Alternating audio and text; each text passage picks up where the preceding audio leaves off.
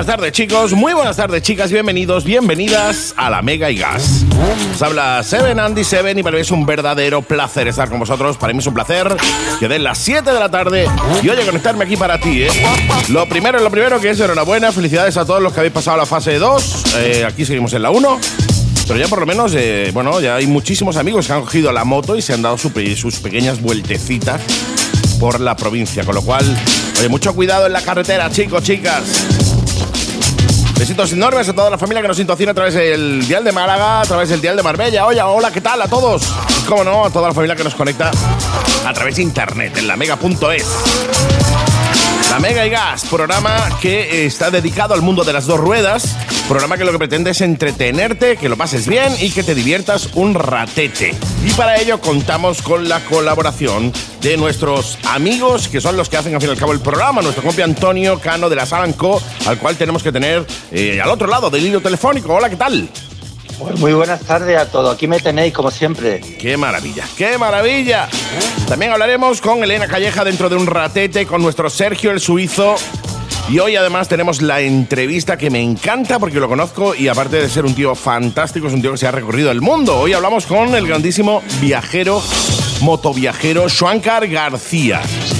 Un tío que dejó su curro de toda la vida, ¿vale? Eh, trabajaba en una entidad bancaria y lo dejó por montarse en la moto y recorrer el mundo montado en la moto. Con lo cual, tío súper interesante que conocer, con el que hablaremos pues en un rato. Ahora lo que nos queda es, oye, recordarte que puedes escucharnos directamente en Spotify y en iTunes. Puedes descargarte, escuchar los programas ahí en Conectado, en offline.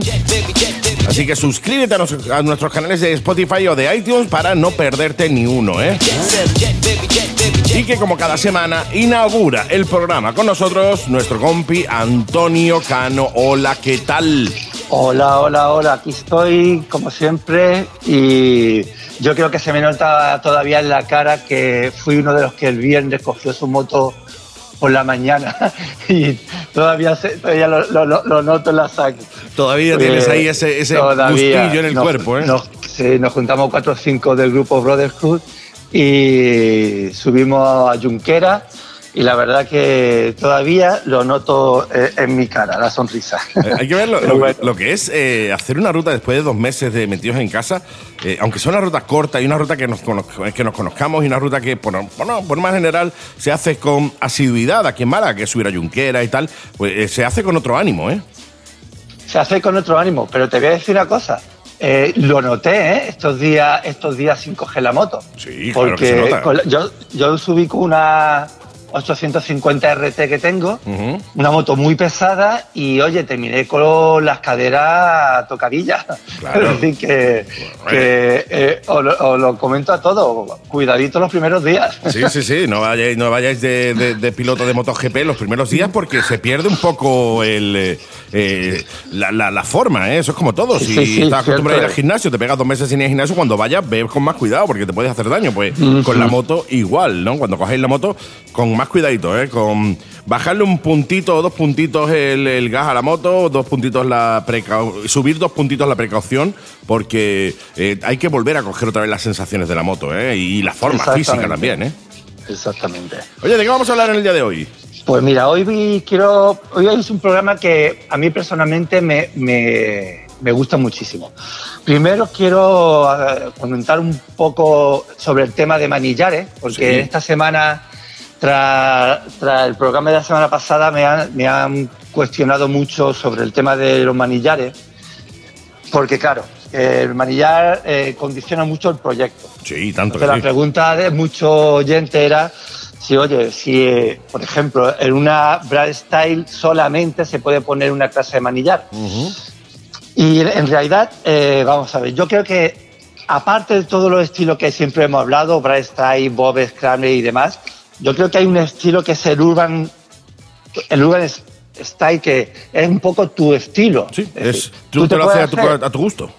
Claro, entonces eh, yo he visto Brad Style, por ejemplo, con manillar Café Racer y Brad Style con manillar recto corto y Brad Style con manillar de short track. Sí. Esto es como todo, esto es como todo. Tú tienes tu idea, un concepto de proyecto, un concepto de moto, pero yo creo que de verdad lo bonito de esto es eso, pues tener la mente abierta y arriesgarte, ¿no? Entonces, lo importante es que la moto te sea cómoda. En realidad es tu moto, tienes que andar con ella y aunque ya os vuelvo a, comentar que yo peco de primar la estética, es cierto que no es lo más aconsejable, ¿sabes? Entonces, sí creo que la moto tiene que llegar a ser un poco parte de ti y eso es lo más importante, es sentirte cómodo en ella. Entonces, tema de manillar. Siempre y cuando la moto no la destroce el estilo, eh, intenta buscar lo más cómodo dentro de tu proyecto. Vámonos a, una, a, un extremo. Imagínate una moto R, una deportiva con un manillar custom. Exactamente. Por muy cómodo que vaya, pues a lo mejor a lo mejor no es lo suyo. Claro, a mí me ha ocurrido, por ejemplo, con una BMW que hice a, un chico de Barcelona, que además de esa moto tengo muy, buen, muy buenos recuerdos, una BMW, una R65, me pidió una Café Racer, le hice una Café Racer y luego con el tiempo me mandó fotos que le había puesto un manillar recto, la verdad que a mí a nivel personal destrozó la moto. Luego él me decía, es que no me hallaba con ella con, cómodo, digo, es que no era quizás el estilo que te tendrías que haber hecho, ¿sabes? Eh, pero bueno, eh, hombre, todo el mundo tenemos derecho a equivocarnos, ¿no? Obviamente, ¿no? y a modificar nuestro propio diseño. Claro, claro, en, ese, en, ese, caso, oye, no quedaba mal de mal, ¿sabes? No quedaba mal. Pero no era exactamente, la moto se había diseñado de una tal manera que lo que le pegaba era el manillar que yo le puse. No porque yo lo hiciese, sino porque era, una casa. Exactamente. Pero bueno. Eh, manillares. Creo, manillares. Con eso creo que más o menos he podido contestar a los que me habéis hecho alguna pregunta. Y entramos en el gran tema que a mí me ilusiona. Eh, quiero hablar del gran Fred Krueger.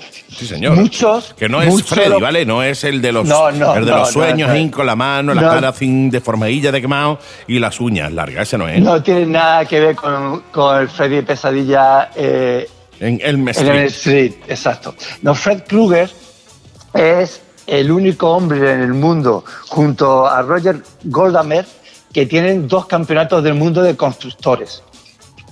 Aparte, él tiene cuatro terceros premios y un cuarto premio. Así que estamos hablando de palabras mayores. Estamos hablando de formación, estamos hablando de talento absoluto, ¿eh? eh, eh vamos, un, hombre que no sigue ninguna corriente, no sigue ningún estilo. A él le llaman el rey Mida, le llaman el hombre tranquilo y yo le diría el escultor. Totalmente. Porque eh, chico belga, belga, que vive en las Ardenas, en medio de las montañas, en un sitio idílico, vive y trabaja en su mismo taller mm. y desde que empezó en el 2002 eh, no ha parado de subir, subir, subir, subir. Eh, ya te digo que aunque no siga el mundo de los constructores, estoy seguro que cualquier amante de las motos en algún momento ha visto algunos de sus proyectos. Os podéis contando un poco. Eh, empezó en el 2002 haciendo un estilo de moto un poco rollo board track, que eran estilos que se corrían en los años en 1910 y 1920, se corrían sobre óvalo, pero de madera. De madera el, suelo era, el suelo era de madera. Y era Harley Davidson Indian y él, bueno, pues hizo un proyecto enfocado en ese estilo de moto y un proyecto que triunfó, se vendió muy rápido y a partir del año siguiente, pues, porque empezó con Harley Davidson, casi todo lo que hacía era Harley Davidson. Su siguiente proyecto, eh, la Hot Clipping, es una Harley Davidson modernizada, un poco rollo Bober, pero con ruedas de aleación, eh, horquilla Springler, pero totalmente modernizada. Eh, con esta moto también volvió a ganar premios. Luego le siguió la Beon, que, que una Café Racer. y así poco a poco, poco a poco, pues fue haciéndose un nombre hasta el momento, hasta el hecho de, por ejemplo, Brad Pitt comprarle una moto. Mm. Eh, eso no quiere decir nada, pero cuando tú sabes que. Cuando un personaje de ese nivel. Un personaje de ese nivel, claro, claro, te digo, cuando un personaje de ese nivel te compra una moto es porque eh, has destacado en algo, quiero decirte. Claro, ten en cuenta que, mira, este también, eh, esto aquí en España sería complicado hacer porque aquí en España tenemos muchísimas normativas. Ya lo hemos hablado. sí, señor. Claro, ITV. Este, es que este chico fabrica la moto de cero. Entonces, eso aquí en España no se puede hacer. Claro, claro, Entonces, no- claro. no puedes fabricar un chasis. A ver, lo puedes fabricar, Claro, pero después hay eh, que tú puedes homologarlo, fabricar- hay que... tú- claro, tú puedes hacer esos proyectos para ven- venderlo en el mercado extranjero. Mm. Es decir, te puedes buscar una moto con matrícula belga, matrícula alemana, transformarla y volver- volverla a vender a ese mercado. Mm. Pero, ya te digo, aquí está un poco limitado.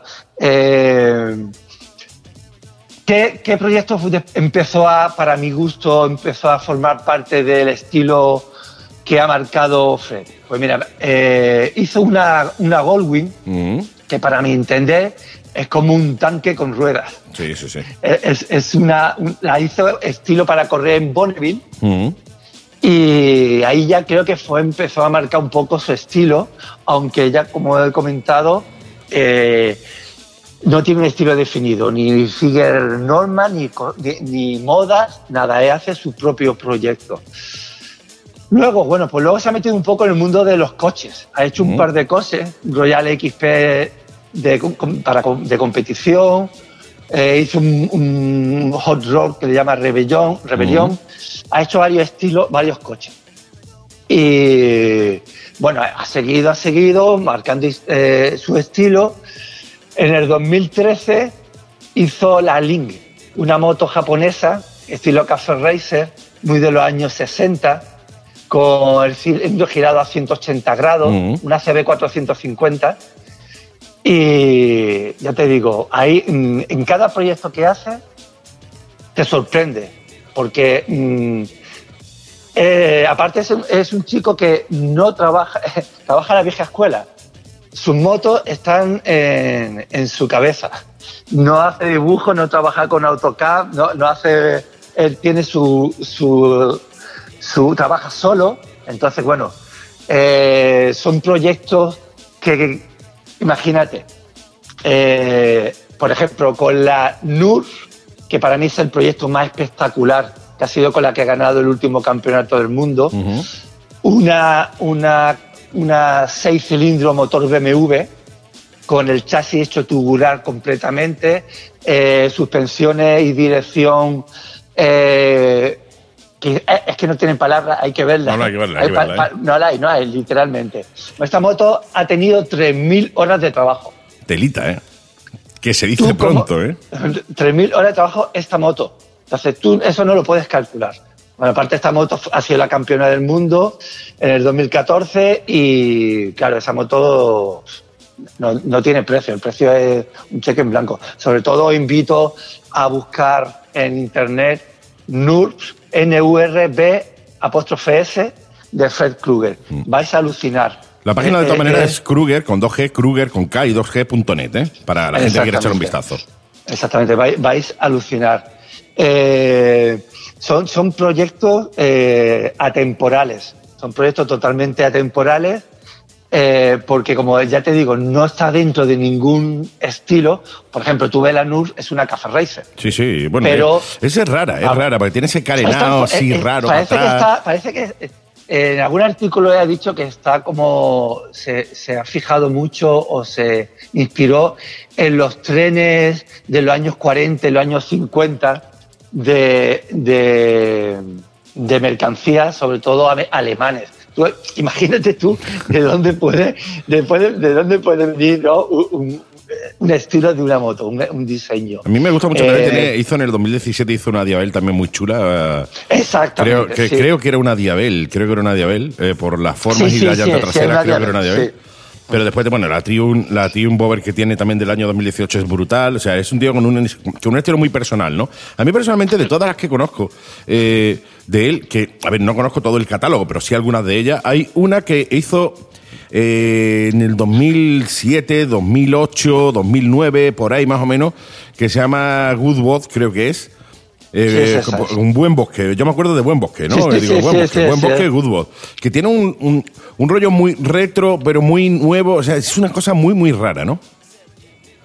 Sí, sí. De hecho, eh, el, igual, esto, estas personas así que están tocados. Yo, yo pienso que están tocados. ¿eh? Es un verdadero artista. Ya te digo, yo le llamo el escultor porque parecen esculturas sus motos. Incluso al principio, aunque empezó con Harley Davidson, luego ya se ha animado con Yamaha, con Ducati, como tú dices, con, la, con la Diable.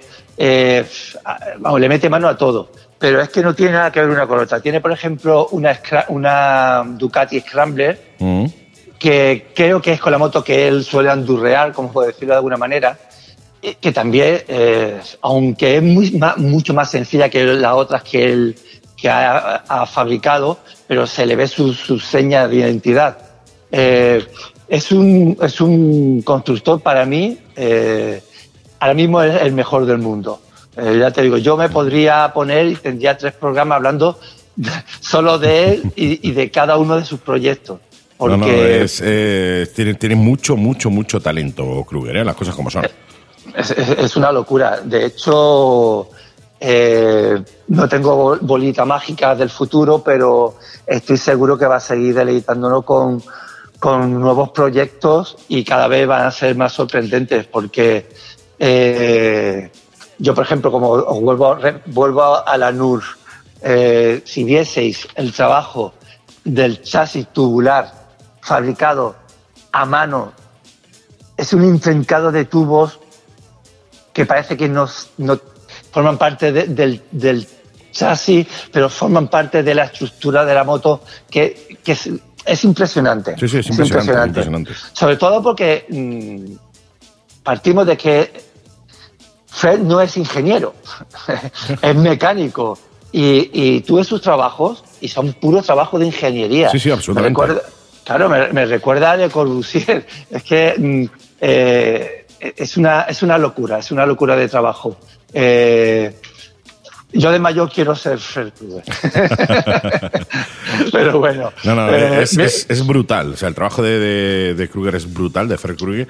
Y, además lo recomiendo que le echéis un vistazo, aunque vosotros, oyentes, a muchos oyentes, pues bueno, el rollo de las motos customizadas y tal, pues bueno, quizás no le tira tanto porque está más enfocado quizás en las japonesas, ¿no? En, las R y tal, y le llama menos la atención. Pero llegaros y echarle un vistacito a la página que es Kruger, como te digo, Kruger con K2G, Kruger eh, .net y le echáis un vistazo porque es impresionante. O sea, el trabajo de, de, Fer es brutal, brutal. Y de hecho tiene un trabajo sobre una SR, una SR400 que aquí no se vendieron apenas. Hay, muy pocas a la venta. La SR2,5, la especial. O sea, para que os hagáis una idea, eh, la SR2,5 es la llamada especial de toda la vida, ¿no? Con la que muchos no hemos sacado el carnet y tal, que es una moto que, bueno, que, que eh, la ves y es una medio custom, no sé cómo llamarla, ¿no? Eh, pero el trabajo que ha hecho con la SR400, que ya te digo que no llegó apenas, hay muy pocas en, en España más súper valoradas, creo que están en 6, 7 mil pavos de segunda mano, hay muy, muy pocas. El trabajo que ha hecho con esa es brutal. O sea, el trabajo que que ha hecho con la SR400 es la bomba. Sí. Sí, por eso eh, eh, muchas veces no importa, como te acuerdas, hablamos de en unos programas, hace unos programas de, motos que se pueden comprar baratas para hacer una base de una transformación. Eh, muchas veces no importa la base. ¿no? Este, importa el talento del conductor, sobre todo. Claro, teniendo imaginación, pues, pues se pueden hacer unos proyectos espectaculares. Vuelvo un poco a lo de antes. Aquí en España estamos bastante limitados si queremos una moto de andar por calle, ¿sabes? Pero, oye, siempre se puede, se puede echar dar una vuelta más de tuerca, intentar buscar un, eh, hacer algo diferente, algo nuevo. Eh, ¿Qué ocurre? Que este, eh, con hombres como este, da igual lo que fabriques, siempre vas a jugar en otra liga. Sí, sí, totalmente. Vas a jugar en otra liga. No, pero sí es cierto que estamos muy limitados en España. Bueno, estamos como si yo fuera constructor, ¿no? Pero en España estamos muy limitados, o estáis muy limitados los constructores a la hora de poder crear vuestras motos, porque eh, hay una normativa que es la ITV, al fin y al cabo, muy, muy, muy estricta, mucho más estricta que en el resto de países, que precisamente te limitan todo eso, ¿no? Es decir, claro, eh, claro. ya lo hablamos al principio de, la Mega y Gas con el tema de, por ejemplo, los depósitos, ¿no? El tener que coger un depósito antiguo, pero del mismo modelo de la moto, ta, ta, ta, ta, ta, O sea, te limita muchísimo el, la creatividad. Claro, esto te en cuenta una cosa. Aquí los depósitos tienen que ser del 2003 hacia arriba. Entonces, claro, tú como, si quieres hacer, por ejemplo, una, una Café Racer estilo años 60, ¿qué depósito le pones? Claro. Ya, os comenté que, bueno, hoy en día hay algunas marcas que han sacado... Sí, depósitos eh, parecidos. Puedes comprar un depósito de Royal Enfield actual y ponérselo, entonces bueno, ahí conseguir un poco lo que buscas. Pero, eh, por ejemplo, eh, Fred Krueger, a mi caso, eh, eh, ni siquiera se le plantearía poner un depósito de una moto ya fabricada. No, Él no, fabrica toda la Lo pieza. fabrica todo. Es, cero. digo, es impresionante, es impresionante. Cero, y la, sobre todo- calidad de- la cantidad de detalles que tiene. Sí, sí, no, no, ya te digo, y, es y todo impresionante. trabajo de chapa espectacular, creo que es lo que hace que eh, sus motos sean tan diferentes. Mm. Eh, tiene una Harley Davidson, por ejemplo, que si la ves desde arriba parece que está partida por la mitad. Que de hecho es la que En tiene, un- la, que tiene en la portada en la web. ¿eh? Exactamente, en vez de tener un tubo central del chasis, son dos tubos. Por medio, por el centro, se ve el motor y después salen cada depósito hacia un lado y hacia el otro, el de aceite y el de gasolina. Mm. Ya te digo, e- es, es, es un lujo, Sí, sí, es un eh, poder, poder ver los trabajos de este, de este chico. Eh, Sí, es por un hoy, lujo. Maywood, es la, la que tú has comentado primero, la Maywood esta es la leche. Es, un- es algo que aquí no se podría hacer prácticamente. No, no, aquí tener un proyecto de estas, un proye- tener una moto de estas es, por ejemplo, yo, ¿no? Yo estoy en pleno proceso de un proyecto bastante espectacular, pero soy consciente de que ese proyecto prácticamente yo lo voy a tener para eventos. Claro. No lo va a ¿Sabes? poder No, disfrutar eh, del día a día. Claro, claro. Entonces, bueno, pues al final decides hacer un proyecto así para que marque un poco tu estilo, que sea como tu buque insignia, ¿no? Y poderlo presentar a eventos, concursos y demás para seguir creciendo como constructor, pero bueno, sabe que ese proyecto o luego termina yéndose de España Sí. o termina en el garaje O- o- para... O termina, en para un- o termina en un museo, o una de dos. Eh, o termina expuesto, eh, pero ya te digo, no son motos con las cuales tú luego vas a poder disfrutar, Sí. que en realidad es, eh, las motos para disfrutarlas, ¿sabes? Eh, Sí. A mí me da sí. pena, me da pena. Las motos son para dos eh, cosas, para admirarlas y disfrutarlas. O sea, el tener una Claro. moto fantástica, además, eh, con componentes en muchos casos impresionantes, que en muchos casos son mucho más seguras que incluso motos que han salido después, pero que sin embargo no puedas cogerlas porque la normativa actual de la ITV eh, en España es tan restrictiva que te Eh, eh, mira, es tan sencillo como mira, la- utilizar la lógica. Tanto que hemos hablado de, en el confinamiento de utilizar la lógica, ¿sabes? Sí. Porque había cosas que no nos entraban en la cabeza. No quiero entrar, bueno, no quiero profundizar más en eso, pero por ejemplo, las motos, vamos a ver. Si yo tengo una moto de del 2002, ¿vale? A una moto del 2002 le quiero hacer una transformación y le quiero poner el depósito de una CB 400 de los años 70 Ujú. Que tengo andando. Imagínate, las Sí. dos motos a las dos andando. Ahora, en la CB sí me vale el depósito y solamente por ponerlo en otra moto ¿Ya no vale? ya no, ya no pasa la homologación. Mm. Si, si pasa la homologación, el ACB, porque sobre todo es por temas de tapón, que sean estancos y demás. Es decir, si yo estoy andando con la CB del 70 y puedo andar, paso el ITV con ella, y solamente por cambiar depósito de una moto a otra ya no vale, yo ahí no veo ninguna lógica. No, no, no, que vale, mucho menos. Es más, yo creo ¿Sabes? que, a ver, es como todo. Eh, tú le cambias el eje delantero a la moto o le cambias tal cual porque lo estás haciendo mucho más seguro y resulta que no la puedes homologar porque no se puede directamente, por lo que fuere. Dice, pero a ver, si estoy mejorando la, la- la seguridad de la moto, te estoy mejorando, Bueno. etcétera, etcétera. Pero bueno, así, Ahí- así ahí- estamos. Bueno, ahí, bueno, ahí teórica- lo que tú comentas, eh, sí hay opciones. Mm. Pasa claro, se va Ha sido a unos un, ha sido un ejemplo por poner cualquier otro. No, no, no, Quiero pero no, te entiendo perfectamente. No, no, bueno, ha, sabido expresar perfectamente lo que, lo que queríamos decir. Pero te digo, pero sí, te limita muchísimo, te Sí. limita muchísimo y no hay una coherencia. Una Mm. coherencia. Da pena porque si se fuese más flexible la normativa, eh, habría más, más transformaciones, Sí. habría más, Más homologadores trabajando, habría más proveedores vendiendo piezas, eh, la industria de la transformación sería más ágil, sería eh, más potente. Sí. ¿Qué ocurre? Llega un momento que aquí lo único que al final puedes comprar son mm, espejos intermitentes, ¿sabes? Y Cuatro cosas. cosas más. Sí. Mientras si, si fuese más flexible, pues yo creo- estoy seguro, estoy seguro que habría una explosión del mundo de la transformación. Porque. Aún así, eh, aún eh, así ya, ya tiene mérito el hecho de que con las limitaciones que tenéis vosotros los transformadores eh, o, los, o los constructores aquí en España, hagáis los proyectazos que hacéis. ¿eh? Tiene mucho más mérito que el que te den vía libre. Que entonces, bueno, es cuestión de, en muchos casos, dinero para tener o bien para poder comprar equipamiento o máquina y poder hacer la transformación, pero en vuestro caso tiene mucho más mérito incluso el hecho de tener las limitaciones que tenéis y sacar las máquinas que tenéis. Sí, Andy, pero, pero yo te digo a ti, si tú hablas con, con, con, el- con- con los constructores a nivel nacional, el 99% están hasta las narices, te diría normal. que está altísimo. Hasta está muy alto. normal. Porque mira, eh, yo me, me río, pero eh, yo estoy en mi taller transformando motos. Aquí más gusto que un arbusto, como diríamos aquí en Málaga, ¿no? Bueno, pues cuando se me acerca la época de homologaciones de moto, a lo mejor tengo dos o tres motos por homologar para entregar, eh, mi mujer me lo nota. No, es normal. Ya está, ya está en época de homologaciones, porque mm, eh, es como una, una ruleta rusa. No hay, tú sabes que vas con todo dentro de la normativa, pero no sabes quién te va a encontrar en, en la ITV, Sí. si te va a dar problemas. Eh, yo podría tener un programa solamente contando anécdotas que me han pues ocurrido bueno, apúntatelo. dentro, dentro del ITV.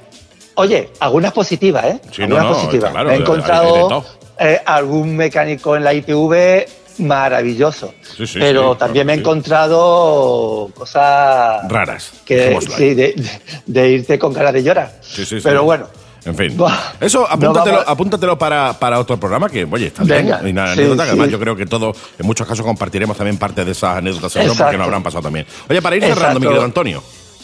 Bueno, para, para ir cerrando, pero la semana que viene eh, me gustaría hablar de festivales a nivel nacional e internacional de relacionado con el mundo de la construcción. Hablaré de tres o cuatro para no extenderme y os contaré un poquito lo que se hace en ello, en qué fechas se hacen, eh, lo, que se va, lo que en este año sí se van a hacer.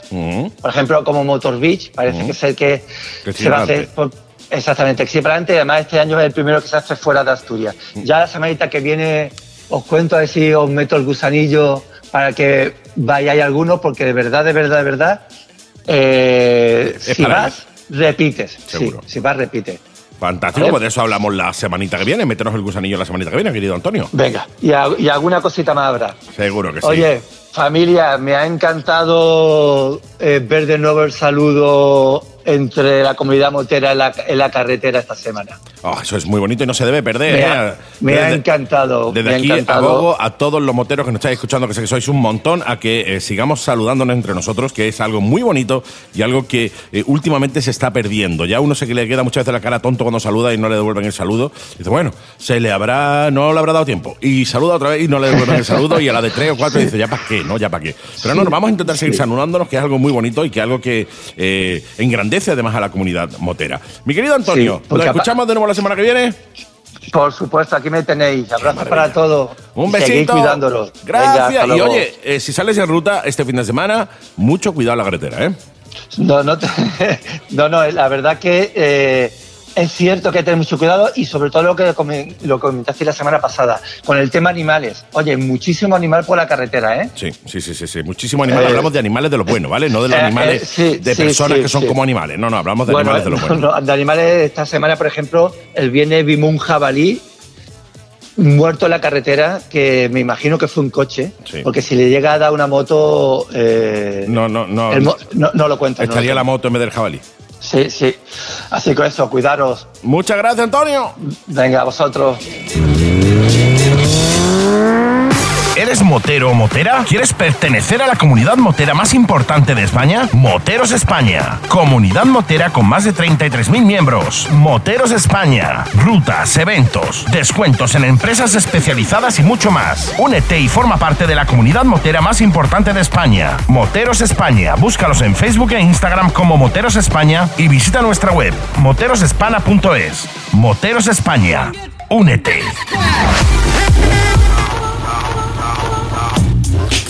Como cada semanita tendremos, eh, tenemos por aquí al otro lado del hilo telefónico a nuestra piloto probadora, nuestra señora de la fase 1, o señorita de la fase 1, nuestra Elena Calleja. Buenos días, buenas tardes, buenas noches. Buenas tardes. Lo de señora te lo voy a perdonar porque luego lo has arreglado sobre la marcha. Sí, me he dado cuenta cuando lo, estaba soltando la última parte ya de la, de la palabra, digo, hostia, eh, señorita. Digo, ya empezamos, ya empezamos. Empezamos mal. a buscarme. Señorita de la ¿Qué fase tal? 1, ¿qué tal? ¿Cómo estás? Muy bien, aquí pues mira, fase 1 ya por fin, Sí. así que ya preparados para darlo todo. Así Para, que nada. para todo el que no nos oiga, eh, nuestra compi Elena Calleja está en Madrid. eh, nos eh, conectamos con ella eh, desde Málaga, Málaga-Madrid, conexión Málaga-Madrid. Así que ellos han salido esta semana de la fase 1, por si no hay ahí entrado. Y por eso la llamamos señorita de la fase 1, porque está ya más contenta que Falete con dos culos. Quiero decirte, mucho.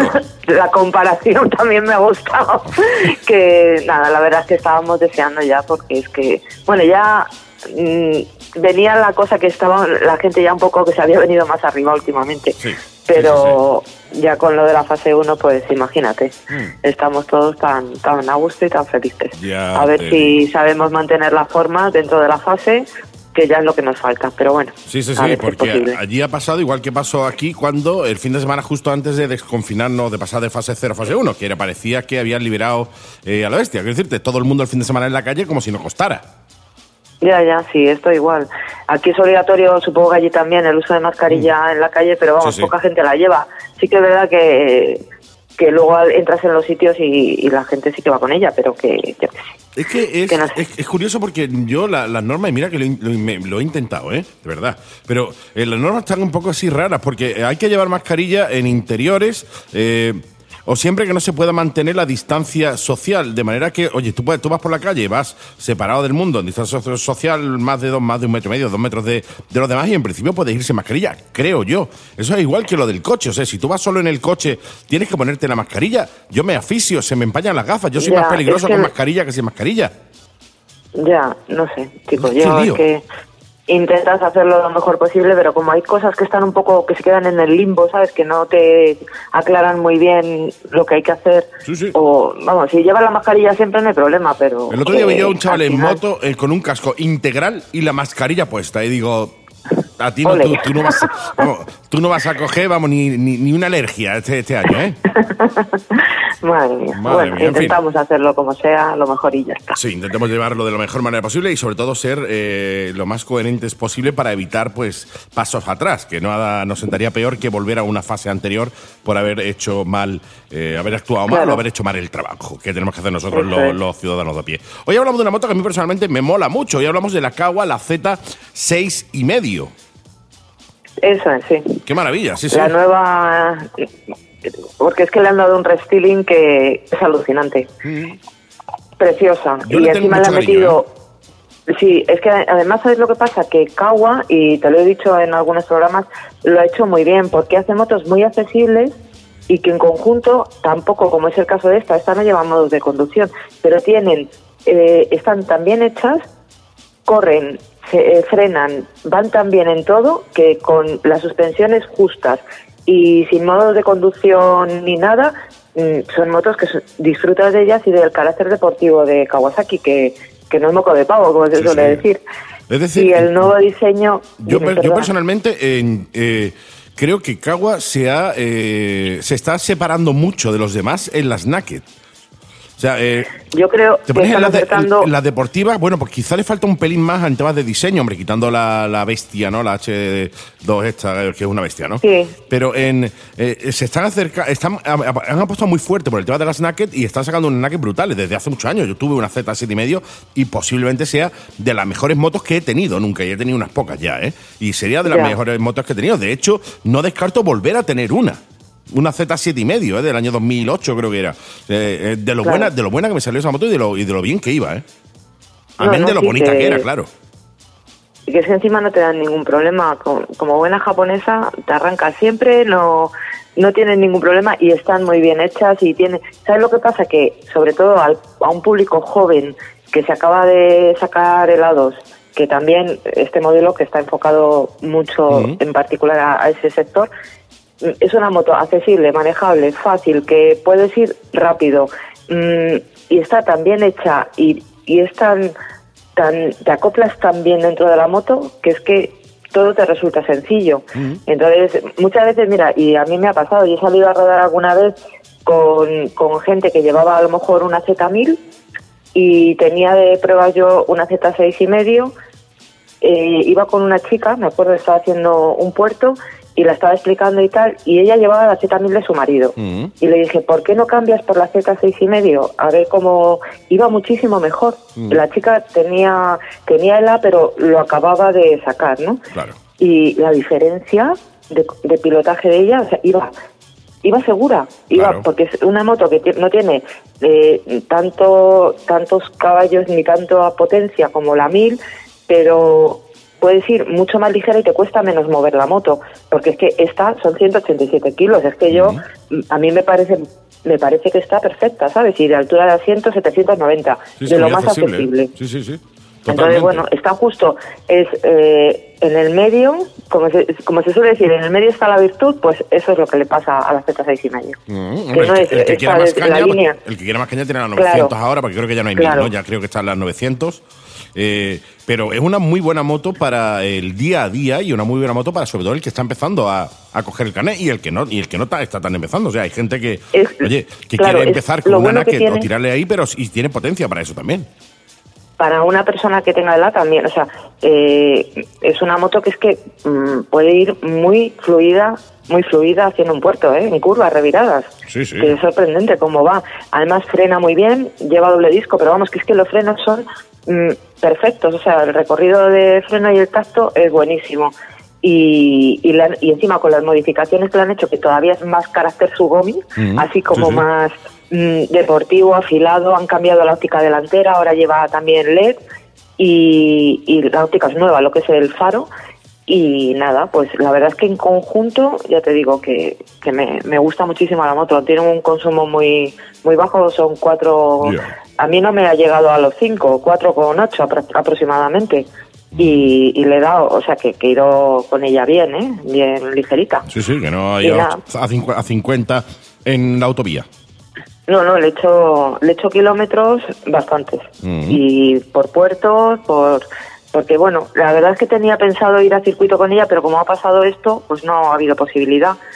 Pero porque me hubiera gustado probarla en circuito, porque además lleva unos Dunlop Smart, eh, Sport Smart ahora, que le han puesto nuevos y quería haberlos probado, hombre, en carretera bien, pero bueno, ahí donde más puedes sacarle a la moto es eh, rodándola circuito, en eso siempre. ¿no? eh, A todas las motos de Así este que- estilo deportiva, el sitio, el sitio de esta moto es el- para exprimirla de verdad es el circuito, está claro. En la carretera, a ver, le puedes exprimir, puedes tirarla bien, puedes estar, pero siempre vas un poco con el resquemor de que, ojo, de que no se nos olvide que estamos en la carretera, ¿eh? Claro, eso, eso, eso es lo que hay que pensar. Pero vamos, que ya te digo que el, el comportamiento en general mm, es espectacular, vamos, que tienes, son 68 caballos, 8.000 revoluciones, o sea que, que está en, en línea perfecta, o sea, y luego pues el, la, en el A2 no, no he probado, probé una versión hace tiempo, pero que es que apenas se nota la diferencia, ¿sabes? Luego ya pues cuando corta, pero que tampoco es que haya una diferencia bestial eh, y luego para pilotos, da igual, es lo bueno que tiene, que tengan poca experiencia o mucha experiencia, es que vas a ir muy bien. Mm. Entonces, cuando es tan polivalente, da gusto. Sí. Le han hecho, le han puesto, hay una opción de asiento más alto porque sí que es verdad que, hombre, yo mido unos 67, pero y, a- y yo llego perfectamente al suelo, pero para hay gente que mide un 80 y que no se vea tampoco demasiado encajonado dentro de la moto, ¿no? Entonces tiene una altura de asiento de 3 centímetros más. Mm, Y lo que han cambiado, que esto es importante para los pasajeros, es el asiento de atrás. Le han puesto un mullido que vamos, Buckingham Palace, como se suele decir. Ahí te sientas y es un trono auténtico. Muy mullido, muy mullido, muy confortable.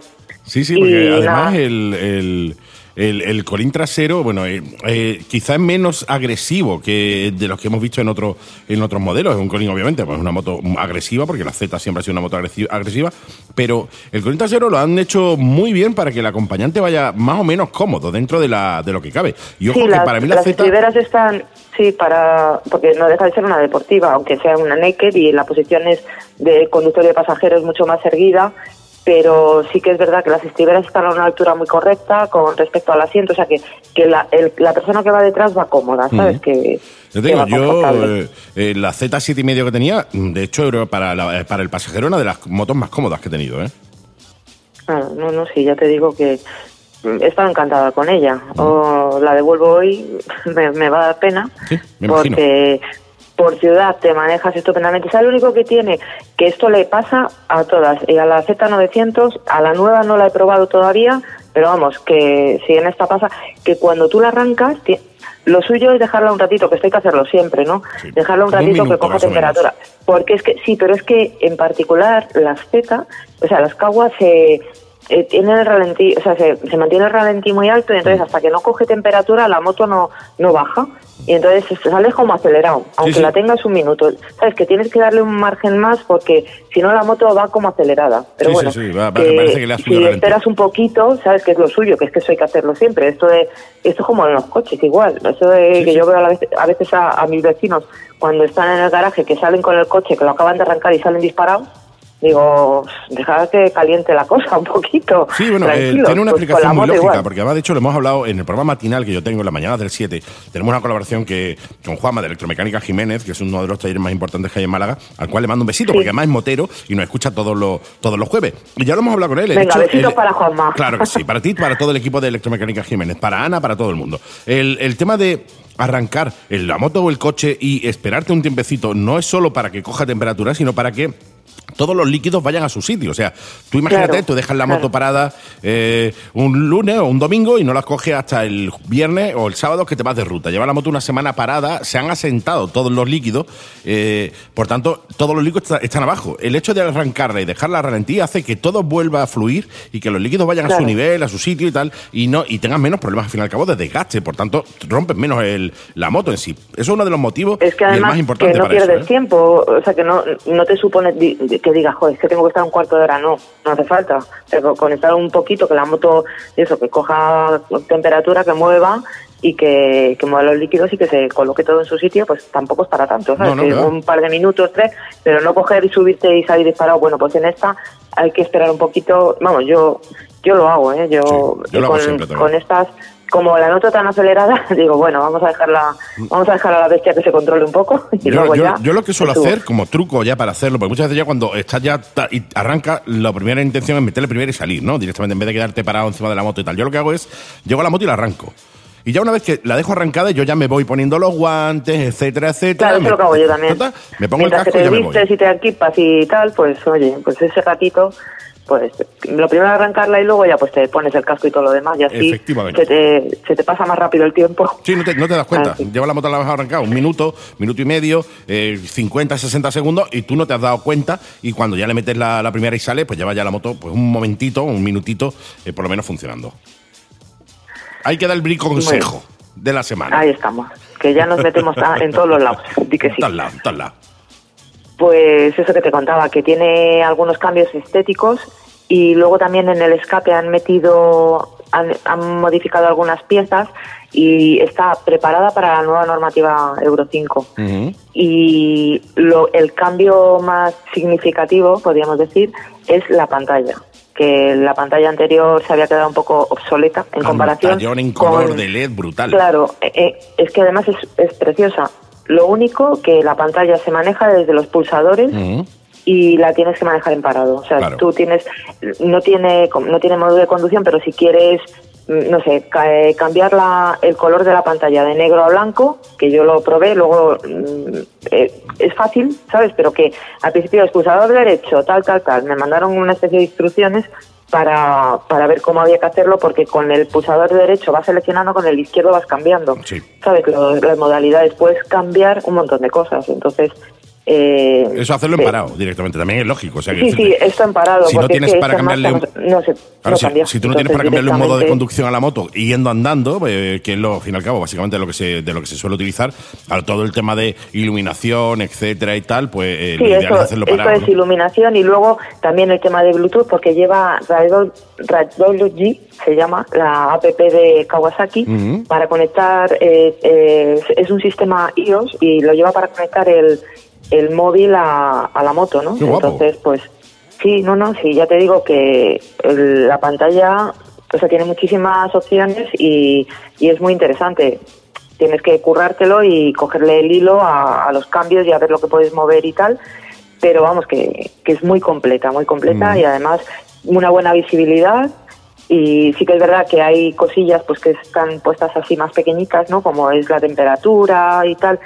Vamos, pero son tonterías, pero lo importante se ven se ven grandes. Sí, sí, tiene indicador de marchas también en la propia pantalla, con lo cual se agradece mucho, sobre todo para claro, la gente que va por nivel de eh, nivel de autonomía, nivel de combustible, o sea, un montón de, de información y de manera muy clara, que es mm. importante, porque la pantalla que tenía anteriormente es, es que, hombre, o sea, en comparación a, a toda la el diseño agresivo y tal, que parece que estás se había quedado un poquito atrás, ¿sabes? En cuanto a, al diseño de la pantalla, pero este este me ha encantado, ya te digo que no es un nada, pantalla, pues, está muy chula. La verdad es que es una moto que va estupendamente, tiene son es un bicilíndrico y tiene mucho nervio. A mí la primera me sobra, o sea, ya te lo digo así, porque el cambio de, se puede salir en segunda tranquilamente y luego los cambios de, de marcha, eh, lo típico que hasta te diría que puede salir en, en cuarta, o sea, que, que sales de un semáforo en cuarta y no se cala, ¿sabes? que no tienes problema. Tiene, tiene estos bajos, ¿eh? Sí, tiene mucha elasticidad el motor, está muy bien, muy bien conseguido todo. Mm. Buenos frenos, manetas regulables, una buena visibilidad por los retrovisores, muy manejable en ciudad, mm. Mm, muy fácil de ir rápido, ya que lo he dicho, pero es que insisto en ello, de ir rápido y se mueve muy bien y tiene una buena trazada, no se mueve, es que está muy muy conseguida. Luego se hacen tres colores y bueno, negra, que es la que yo tengo, con los, el chasis en, verde. en verde y detalles en verde, en, las tapas de motor, en el faro y tal. Luego hay un color verde lima, y luego está el, el, blanco, que fíjate que ya mi, yo no soy medio blancos, pero como va mezclado con negro y verde, pues queda súper bonito. Sí, queda muy bonito. Sí. blanca con el chasis en verde y tal. Un vecino mío que, que se la ha comprado, pero se ha comprado la Z900, que es de los que me han hecho caso, menos mal, que por fin tengo, de vez en cuando tengo a alguien que me escucha, porque este me decía, es que yo soy muy alto, y es verdad que el chaval mide 1,90, tiene 24 años, y en la 2 pero le he intentado ahí dar varias opciones y tal, pero al final es que es lo que le decía yo, digo, es que con esta moto vas a ir bien, va a ser fácil, va a ser rápido y es una moto que luego cuando, en este caso la lleva limitada, cuando le quites la limitación, tienes un pepino. O sea, que es que la moto vas a ir estupendamente. Sí, sí, en esa sí que hay modos de conducción. Pero de la Z900 no voy a hablar todavía, que ya, me he empollado bastante porque, ¿sabes lo que pasa? Que yo tenía que devolver esta y coger la otra. Pero con el tema del confinamiento, pues no han podido devolver la que la Z900 y entonces tengo que esperarme. Pero esa ya, ya, hablaremos de ella. Sí, ya hablaremos de ella cuando, la, cuando la recojas. ¿De precio? ¿Cómo va de precio? Pues estupendamente. No llega a 6.700. Muy, muy, muy, muy accesible, ¿eh? Pero además ahí incluido el que quiera limitada, va incluido en el precio también. O sea mm, que, que, este precio es con seguro, matrícula y la limitación. me parece un muy, muy buen precio para alguien que se quiere comprar su primera moto nueva y, y no tener que optar al mercado de segunda mano para tener una moto en condiciones. ¿eh? Sí, han, han ajustado el precio porque antes eran 7.000, no llegaba a 7.500, pero le han ajustado el precio. O sea mm. que que no puedes decir que no, que no puedes decir que no a nada. No, no, totalmente. O sea, sobre todo para enfocado, quizá más enfocado para la gente que tiene la 2, que quiere empezar ya con una moto bien, una moto en condiciones, no una 2,5 y medio o una tal, una moto ya potente, eh, pero no tan potente como las top de, las marcas. Yo creo que es una muy buena opción para comprarte una moto nueva directamente, que pongas tu culo en un asiento nuevo y no tener que optar por narices al mercado de segunda mano porque no te llega la pasta, ¿no? Porque no te quieres gastar tanto para para, comprar la moto, lo cual me parece muy buena opción, ¿eh? Claro, luego le quitas la limitación y ya está, ¿sabes? Porque es que esta moto da mucho de sí. Mm, o sea, que no es que digas, bueno, es que me la cojo... Son 68 caballos los que tiene, ¿eh? Que no hablamos de pocos caballos, ¿eh? Claro, sí. Fíjate, yo a veces, o sea, que llevo motos que tienen 50 y tantos caballos, como algunas Gucci y tal, y joder, es que tienen, tienen un tirón y tienen potencia, ¿sabes? Y aquí que encima es súper ligera, que es que son 187 kilos, es que... Sí, sí, pero pesa más, o menos lo mismo que, una moto GP, ¿eh? Claro, y aquí no pesa nada, que dirán, joder, pues sí pesa, pues no. O sea, no, no pesa en comparación a, a otros modelos que a lo mejor son 200, ¿sabes? Que quieras que no, entre que es fácil porque la altura del asiento está muy accesible, que no pesa, no pesa tanto, que la posición es, es cómoda, que el manillar es alto, que vas, vas muy erguido y muy una posición muy natural, todo te parece muy fácil, ¿sabes? Entonces, mm, te permite, y luego hay una opción también que te iba a decir, a la hora de acoplarte un poco sobre, la- sobre el depósito y hacer un poquito más de conducción deportiva, porque al no llevar protección, tiene opción de pantalla, una pantalla ahumada más alta, que Ujú. yo eh, la llevo en la, en la unidad de prensa, que protege bastante. Entonces, pues bueno, que el problema que tiene la Naked es el tema de la aerodinámica y aquí pues vas muy protegido y muy y, y bien, ¿sabes? Que no se le puede poner pegas. no Mola, se le puede poner ninguna Pues pega. pun- Así que, puntúamela de, para adelante, para atrás. pues te voy a dar así como un 10 eh, general, así. Porque lo que mm, lo que me ha me ha causado muchísima impresión es el tema de, de la nueva pantalla y eh, la estética tan afilada, tan deportiva, que yo creo que además a la gente que empieza, que quiere, bueno, ya que te compras algo, pues que ya he dicho coño, mira, Sí, que luego sí, me, sí, dicen, hombre, no he dicho coño esta vez, pues ya lo ya he van- dicho. ya van dos. La, la gente que, que quiere empezar en el A2 y que, no sé, un chaval pues como este amigo mío, pues que, que es un chico joven y tal, y que quiere algo con un aspecto deportivo que no sea, que salga un poco de lo, De lo habitual. y que te incite a y que diga, joder, qué moto más bonita tengo. Pues, Sí, hombre, es pues lo que hemos hablado siempre. O sea, tú bajas a tu garaje y lo primero que haces es ver la moto. Si la moto no Me te entra el- por el ojo, claro. a ver, eh, la tienes y ya está, ¿no? Pero si encima bajas a tu garaje y ves una moto que te encanta, que es este, con una estética súper afilada, muy deportiva, y encima cumple las necesidades que tienes tú como eh, usuario de esa moto, pues mira, blanco y en botella, ¿eh?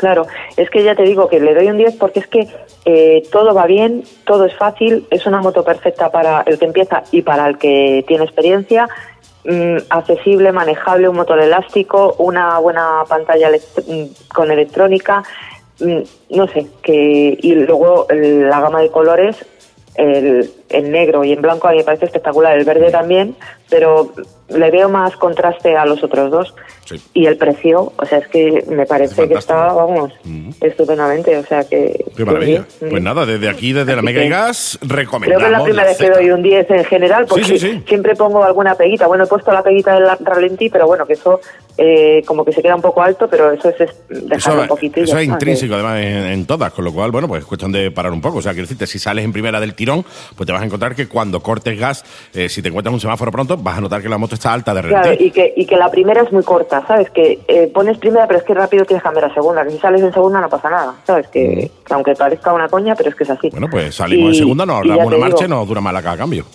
Claro. Aquí hay que buscar el lado positivo. Y luego pues tiene un montón de opciones. Lleva tapa de colín, eh, puedes ponerle la opción esta de la cúpula alta, eh, bolsas eh, para para viaje, eh, bolsa de sobredepósito, o sea que luego encima tiene un montón de opciones.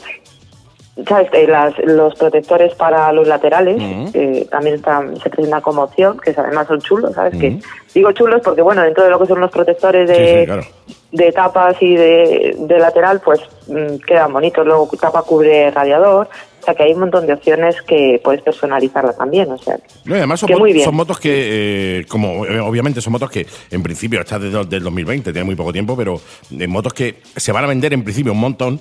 Eh, los fabricantes van a, van a fabricar, valga la redundancia, mucho accesorio para esta moto, con lo cual no solo te puedes Sí, ir a los eso. originales, sino eh, Puch o que te digo yo, Rizoma o otros muchos fabricantes, seguro que van a sacar mucho material para esta moto que vas a poder personalizarla a tu gusto y, y, oye, llevarla ahí con material de primera, ¿eh? Eso es. Es Fantástico. importante que... Oye, qué maravilla. Pues, pues, nada, recomen- ahí está. recomendamos la Z, entonces, la Z 6 y medio. La Z seis y medio. A ver si, a ver para la semana que viene ya te contaré a ver de qué te hablo, porque ahora mismo, como estamos fase 1, estoy yo también con la fase que, me he venido arriba. Nada, te preocupes. Como si me tienes que hablar de la, la Vespa Primavera 125, me da igual. Oye, pues eh, alguna cosita también tenemos que decir de Vespa. Yo ¿eh? estoy loco Que- por una. Yo, una de las cosas ahí que se me ha vuelto loco la cabeza el día que venda la, la Ducati, eh, pillarme una Vespa, ¿eh? Y, tener, y con mi Vespita. No sé si me va, va a tirar del gordo, pero y, mm, yo con mi Vespita. Me encantan. Muy bien. De hecho, me saqué, me saqué el A, bueno, el A1 en aquel tiempo, ya, vamos, ya no existe, el, el A1 me lo saqué en una vez para Primavera 75, o sea que imagínate si le tengo cariño ya a esas motos. Sí, que al final a todo el mundo además le... ¿Quién no ha tenido una Vespa? Hablo, no hablo de ahora, ¿no? De, pues yo, mi padre, la única moto que ha tenido ha sido una Vespa y la usaba para trabajar. Vespa y Lambreta, sí señor, aquellos tiempos, ¿eh? Sí, sí, Madre mía, qué bonitos. Eh, Ay, qué aquellos maravilla. tiempos, aquellos tiempos. ¿Alguna Oye, cosita pues más antes de irnos? Dime. ¿Alguna cosita más antes de decirte hasta luego, Mari Carmen? Pues eh, alguna cosita más, nada más, Nada nada, más. más. Te puedo es que si empezamos a hablar de otra cosa me voy a enrollar y luego vamos a decir que me pasó de tiempo y que el programa se nos va de hora, que es lo que me pasa siempre, que me enrollo para una vez que soy estricta y digo Sí, voy sí, a sí. intentar y aún así de vez en cuando me voy de una moto a otra, pero esta vez he sabido controlarme. Eso es- y encima me estás buscando, pues me encuentras, ¿eh? No, no, sí, el tema es que a mí se me va la cabeza. El programa, eh, para el que empezó a escucharlo desde el primero, eh, eh, el programa duraba una hora.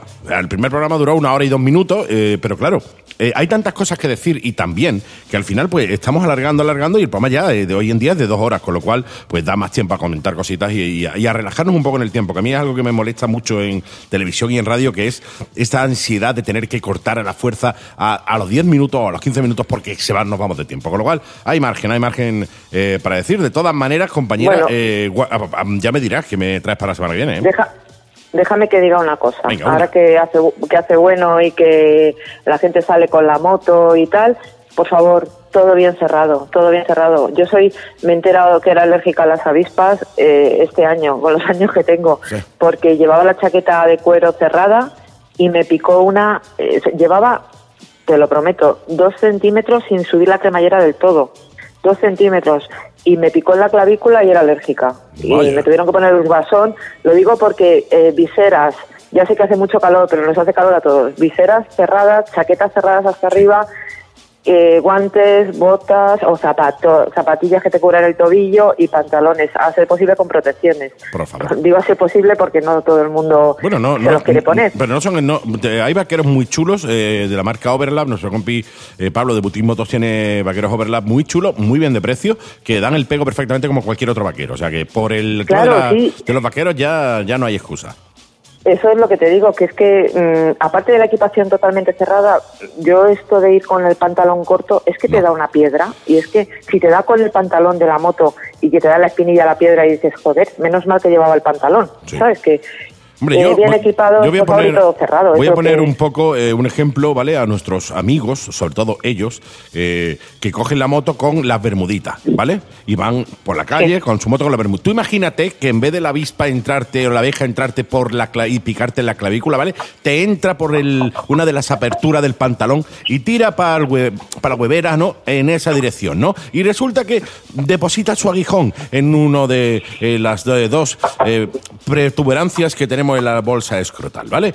No te digo nada y te lo digo todo, el- el- Ya. el- el- la gracia que te va a hacer. A mí me picó una por ir con la, por la, la ventana, iba a decir, con la, con la visera abierta en la frente. No te digo. Eh, tuve que parar No, de urgencia sí. porque me- no hay nada más angustioso y desagradable que te entre un bicho en la visera. Así que todo bien cerradito, como bien dices, y todo preparado porque, oye, eh, ahora cogemos la moto con muchas ansias, llevamos dos meses sin cogerla, como hemos comentado ya con Antonio, y, oye, pueden venir los, los fallos, los errores y las caídas al suelo, ¿eh? Por eso que todo bien cerrado y bien equipados. Que todos tenemos calor en verano, pero es que es que en la moto no se puede ir de otra manera. El asfalto duele igual en invierno que en verano, luego- siempre digo lo mismo, ¿eh? Es lo que es lo que digo yo, digo, de verdad, o sea, yo cuando estoy en la moto no tengo calor con la ropa de, de- con la equipación. No, tengo calor a lo mejor cuando paro en un semáforo, que a lo mejor me está chorre- estoy chorreando de sudor la frente y me levanto la visera mientras que estoy parada. Claro. Pero yo una vez que voy en la moto, no sé si es que me gusta tanto y disfruto tanto de ella que no pienso en el calor que tengo. Pero no paso calor, igual que en invierno eh, puedo pasar frío en los dedos, ¿sabes? Que Mm. aunque lleve guantes gordos, en verano cuando voy rodando, pues no, no tengo calor. No Es sé. así, de así. todas maneras, La es que aunque tenga calor me aguanto, o sea. Es que no queda otra. O sea, es, es preferible aguantarse el calor que aguantar que te raspen con un eh, estropajo, quitándote nuestro estropajo de aluminio, quitándote los trocitos de asfalto de la piel. Ya te lo digo yo, ¿eh? Claro, En fin. totalmente. Bueno, pues ahí dejamos el consejo, mi que querida amiga, mi querida compañera, y la semana que viene más y mejor, ¿no?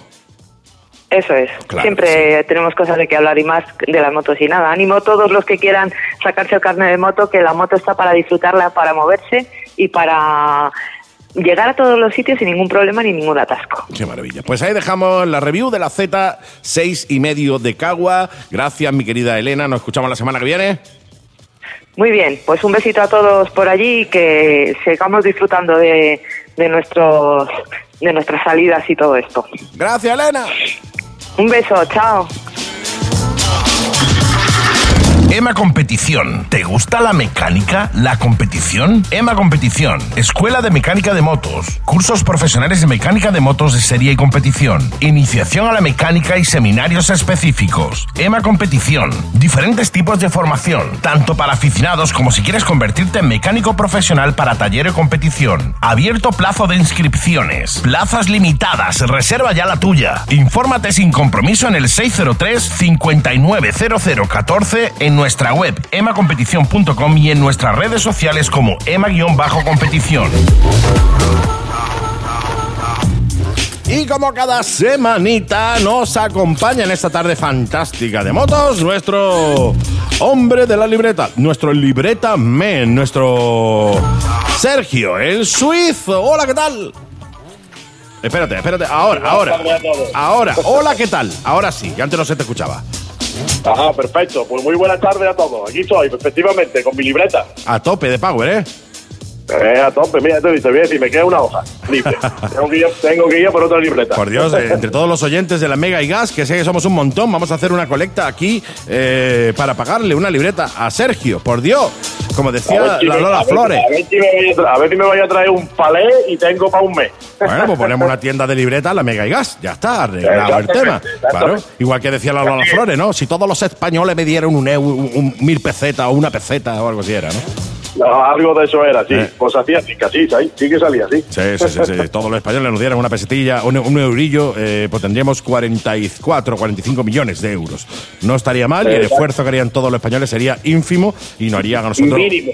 Mínimo, mínimo, un eurillo más que por español. mínimo. Y nosotros, pues oye, podríamos hacer un programa más bonito, más grande, más grande. Con 45 millones de euros da para. Yo creo que da para eso, ¿eh? Da, da, da, seguro que da. Da, claro que sí. Eh, mi querido Sergio, dejándonos de tontería, chumina y chalaura, como tenemos en la cabeza tú y yo, que tenemos un montón, ¿qué tenemos para el día de hoy? Pues mira, para el el día de hoy vamos a sacar, vamos a sacar un. Tengo aquí cuatro o cinco puntillos que vamos a nombrar.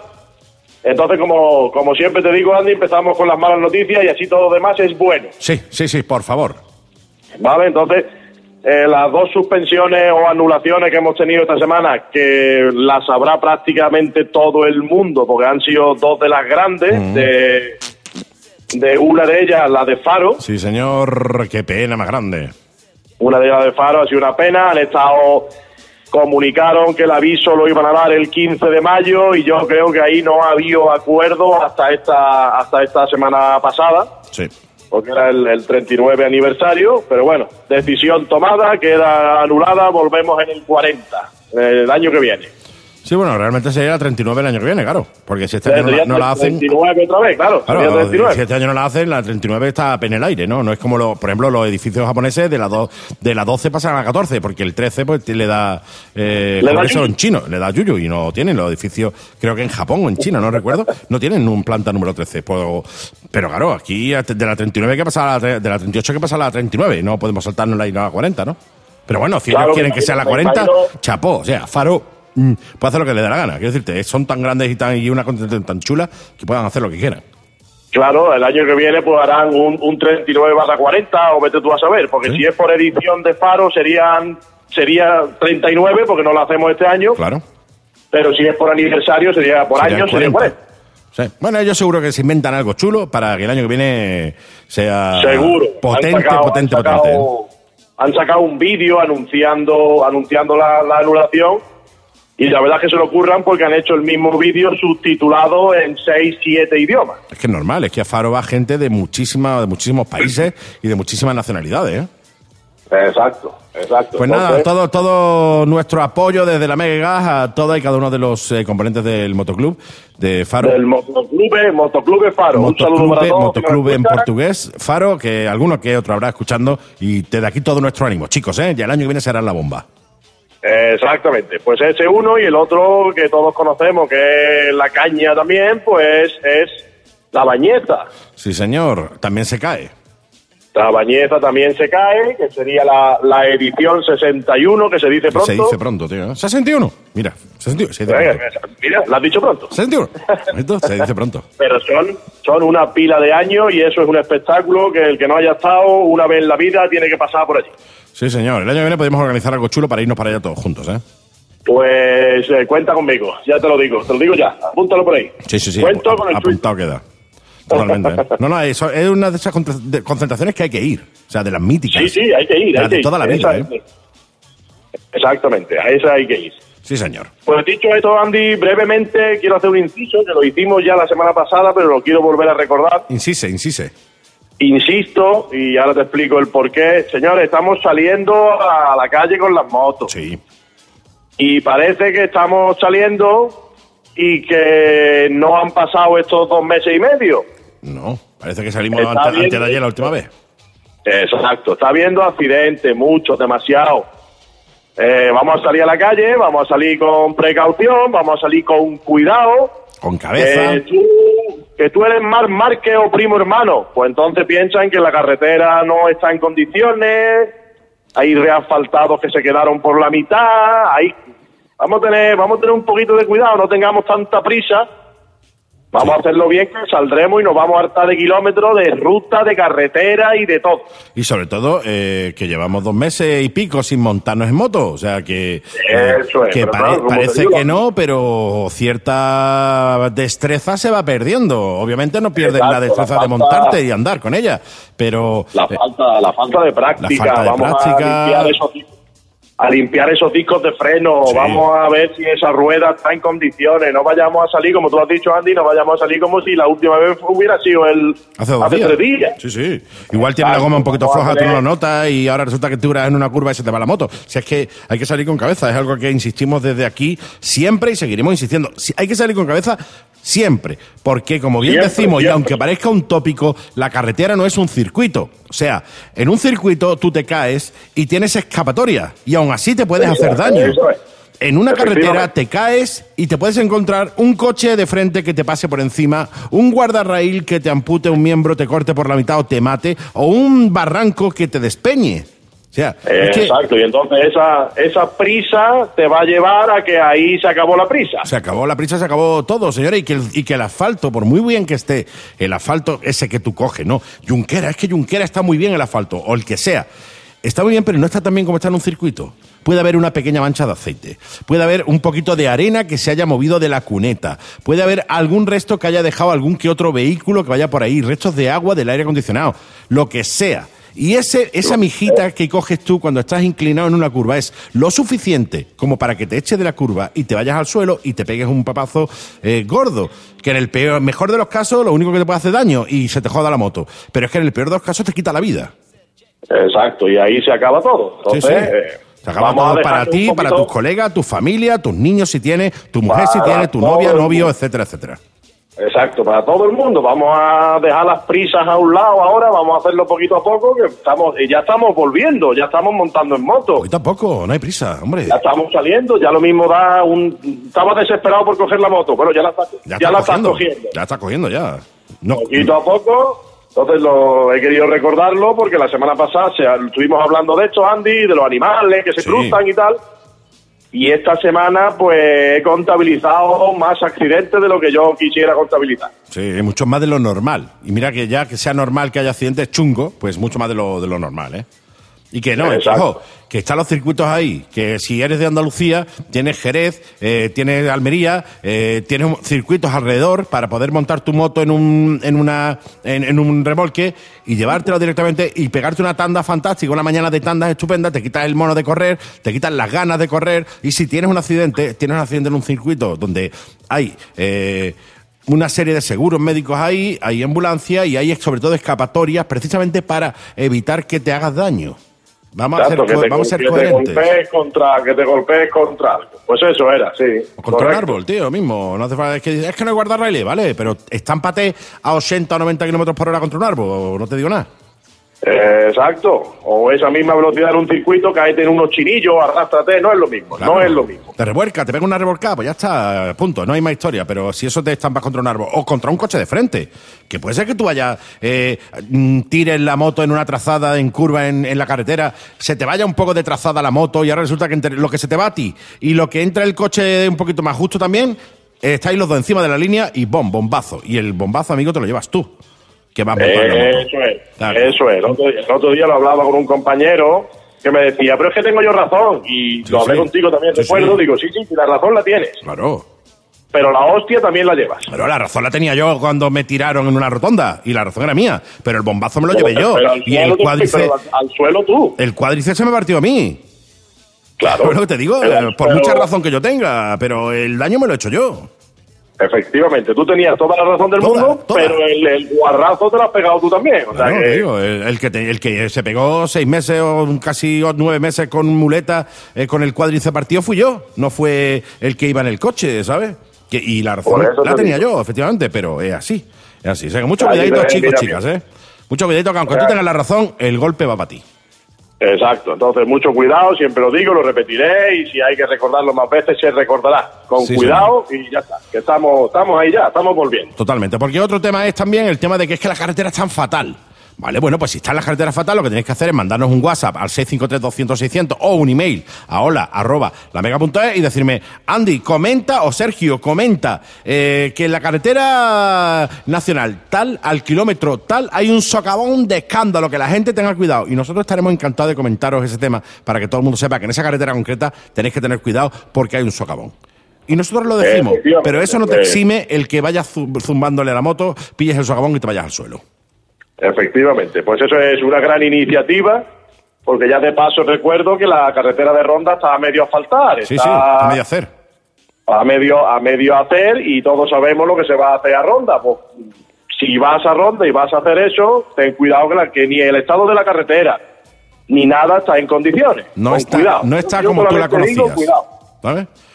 Exacto, Sí, yo se lo digo siempre, que cuidado y ya está. Y ya está. Y mucho cuidado, chicos, chicas, que vais encima de una moto, porque como no, no nos vamos a hartar de decirlo, el bombazo te lo llevas tú. Y el daño te lo vas a hacer tú. Tú y todas las Exacto. personas que te quieren alrededor tuya, que también son importantes. Exacto, hay que pensar Hecho- también en lo que, En los que en lo te detrás, claro. Hecho este inciso, continuamos. Pues eh, voy a voy a hablar ahora un poquito porque me están preguntando esta semana con el tema de las bases, las aperturas de los bares. Voy a hacer un quiero contestar un- unas preguntas que me están haciendo sobre el, el día del motero, del que organizo yo en Motorhome los jueves. Sí, sí, sí, sí, sí. Entonces quiero aclarar que efectivamente el motorhome ya está abierto, pero con todas las limitaciones que ello conlleva la fase. Claro, claro. No se puede entrar, no se puede servir en barra, solo hay seis mesas en terraza Claro, un 30%, y solo 50%. se sirve, eso, solo se sirve en mesa. Me gusta aclarar este tema porque la gente dice, bueno, no hay mesa, me quedo allí de pie sentado. No, No, se no, sirve no, en mesa. Hay que estar sentadito y separado del de al lado, ¿eh? No vale con que tú estés sentado en tu mesa y tengas 35 personas de pie alrededor bebiendo. Pues si no, no hacemos nada, si no, no hacemos nada. Eso es, eso es. Entonces, eh, respondiendo a la pregunta de si ya están en marcha los jueves moteros, no. El bar está abierto, puedes ir, si están las mesas libres te puedes sentar, evidentemente, tú puedes hacer libremente lo que, te, lo que tú quieras, pero lo que es el jueves motero, que son los jueves en su determinado horario, con su oferta y después y tal, eso no, todavía no se va a hacer. Llegará, sí, pero todavía no. Exacto, porque tú sabes que allí la gente, pues, Sí, yo sí, no soy, allí ahí vienen 100 personas, 150 personas, 80 personas, y lo que hay es lo que hay. Seis Está- mesas y ya está. Estaros muy atentos a la Mega y Gas porque seré, aquí seréis el primero de, en escucharlo. O sea, eh, Correcto. está claro que en el momento en el que abra el jueves motero, te diremos, señores, que hoy ya te puedes ir a- al motorhome en el jueves motero que ya está abierto. Exacto. Oye, que puedes ir ahora, claro que puedes ir, pero Claro. por favor, te, te pedimos desde aquí, por favor, que respetes eso de las seis mesas, Claro, claro. te va a entrar dentro porque nos, nos, nos jugamos, pues, un cierre ya obligado con su correspondiente multa. Y no están las Entonces, cosas para multa, eso te digo, No, ¿no? no están las cosas. Está tirado el bar, cerrado dos meses y medio, tres meses. No creo que una multa venga bien ahora. No, no, no. Y menos todavía cuando la multa no, no es culpa tuya, es culpa de que alguien ha ido y, se ha, y ha empezado a hacer el cafre allí directamente, ¿eh? Exacto. Entonces esperemos un poquito. Fase 3, creo que, que va, va a ser la suya. Mm. que si vas y ves que, que te quieres tomar una cerveza, pero está aquello todo ocupado, pues yo te pediría, por favor, que no, no metas en un compromiso a los que estemos por allí. Claro. Y que, oye, que no hay mesa, espérate que la haya. Eh, no, tío, dame la cerveza, que yo me siento allí, no me ve nadie. No, no, no. Eh, vamos a esperarnos un poquito, que eso ya, ya sabemos que lo hemos hecho todos. No hay mesa, me quedo de pie. Me quedo de pie pero- Sí, no, pero eso se puede hacer en situaciones normales, se hace. Te apoyas al y ok. pero en situaciones normales. Ahora mismo no estamos en una situación normal. Estamos saliendo de un confinamiento, en un virus que no se nos olvide que eh, podemos salir, pero que el virus sigue ahí. Por tanto, ojo, el de la mesa que tú tienes enfrente, tú lo ves con muy buena cara, pero tú no sabes si el chaval, oye, es asintomático y por ponerte al ladito de beberte tu cerveza, mañana coge tú, pilla el coronavirus y te lleva por delante. Eso es. Vamos a ser coherentes. Un, poquito de comprensión, comprensión, paciencia y coherencia, ya está. Que, Ya que avisaremos está, ya estamos, ya estamos aquí, ya estamos aquí, pero vamos a volver bien, vaya a ser que no encima nos cierren por un día. Sí, sí, por una tontería. Exacto. Sí, señor. Pues que- aclarado el tema. Ya estar muy atento a la Mega y a las redes sociales, obviamente, de Sergio, el suizo, porque ahí es donde os vais a enterar cuando el Motorhome vuelve a hacer los jueves moteros. Muy bien. Pues ahora Andy había pensado que ese tema también lo, lo habían preguntado, habíamos dicho. El tema de, la, de las señales cuando vas en moto. Oh, sí, sí, sí, las señales que hacen los propios moteros. Las señales que hacen los no las de moteros. tráfico, ahora- que las de tráfico está en la tu escuela para eso, ¿no? Esto es otra. Eso sí, la, la que hacemos los moteros, lo que es el, el- el código motero, la simbología Los gestitos. que, que usamos para comunicarnos una moto con otra. Ahora están muy de moda los intercomunicadores. Sí, para mí me gusta el old school, tío. Yo soy muy old school. De Por eso te digo, yo no nunca he tenido uno, tío, un intercomunicador. ¿sabes? Yo no he tenido nunca. Lo más, lo, más conoce- cerca, lo más cerca que he estado ha sido dos yogures con una cuerda. Exactamente, y funcionaba, ¿eh? El de adelante y el de atrás. En la moto, los dos con dos yogures y una cuerda. Pues yo, el que me conoce y ha salido conmigo, sabe que yo no tampoco lo llevo y también soy de la vieja escuela y la simbología. Hay muchos, hay muchas que te indican una acción que vas a realizar y otras que también llegaremos a ellas como los saludos y tal, pues que mm, voy a instar desde aquí, voy a aprovechar la radio para decir que no se pierda. No, no, ahora vamos, ahora vamos a esa, a esa señal. Sí, señor. Pues mira, he, empezado- he, he pensado, te voy a decir nada más que unas pocas, las Sí. básicas, digamos. Por favor. ¿vale? La, por ejemplo, la del, la del dedo pulgar hacia arriba, que es señal de que todo va bien. Ok, todo bien. Por ejemplo, cuando vas a salir de ruta, todos con los cascos puestos, miras para atrás, haces la señal, si te contestas todos con el pulgar hacia arriba, está bien, pues eh, Podemos salir. salimos. Exactamente. Correcto. Eso sería la del pulgar hacia arriba. Después tengo eh, una que es importante por si te encuentras de repente pues un atasco en carretera o vas por montaña y te encuentras con un rebaño de cabras. La señal que indica una, una parada inmediata es el puño cerrado levantado hacia arriba 90 grados. Efectivamente. Eh, se indica una parada inmediata, cualquier cosa que te haya podido pasar, lo que digo, un rebaño o tal, una que, te- que hay que estar atento y la parada es inmediata. Sí, sí, sí, sí. Puño hacia arriba eh, indica parada. O sea, si ve un puño hacia arriba en ruta, ve que el que va delante lleva, levanta el puño, ve frenando. Exactamente, porque eso es parada inmediata. Después está eh, la, la de siempre, la de la palma de la mano hacia abajo y de un movimiento de arriba abajo, Sí, como diciendo, como si estuviera botando una pelota. como si estuviera botando una pelota, que indica que pues que reduzcan la Reduzca velocidad. La velocidad, claro. Eso puede también ser una parada, pero no inmediata, pero normalmente es que reduzcan la velocidad con tranquilidad, algo pasa, no tengo claro algo, entonces hago esa señal como si estuviera botando la pelota para indicar que vamos a pararnos y vamos a estar todos alerta. Correcto. Entonces, otra básica, muy básica, pero esta me ha sorprendido que algunos no la sabían, me ha sorprendido que algunos no la sabían, es lo de sacar la pierna. Sí, un bache, un bache. Exacto, pero si tú sacas la pierna por la izquierda, el, bache o u obstáculo está por ese lado. Si saca por el otro lado, está por el otro, claro. Si la sacas por el otro lado, está por el otro lado. Si sacas las dos, pues Es que te, ahí te- pasa. te la has comido el bache, está en medio, ocupa toda la carretera. Exactamente, pero esta, esta tiene, tiene otra acepción, el sacar la pierna, Ujú.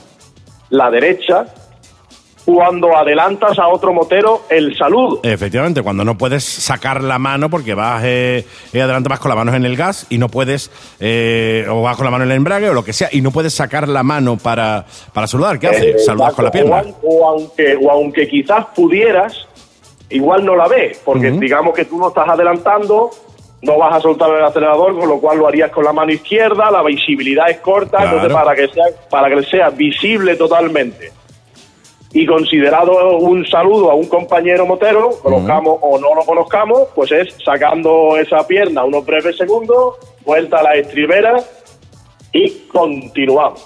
Correcto, yo suelo, suelo hacerlo. Es- yo también lo suelo hacer mucho. Mm.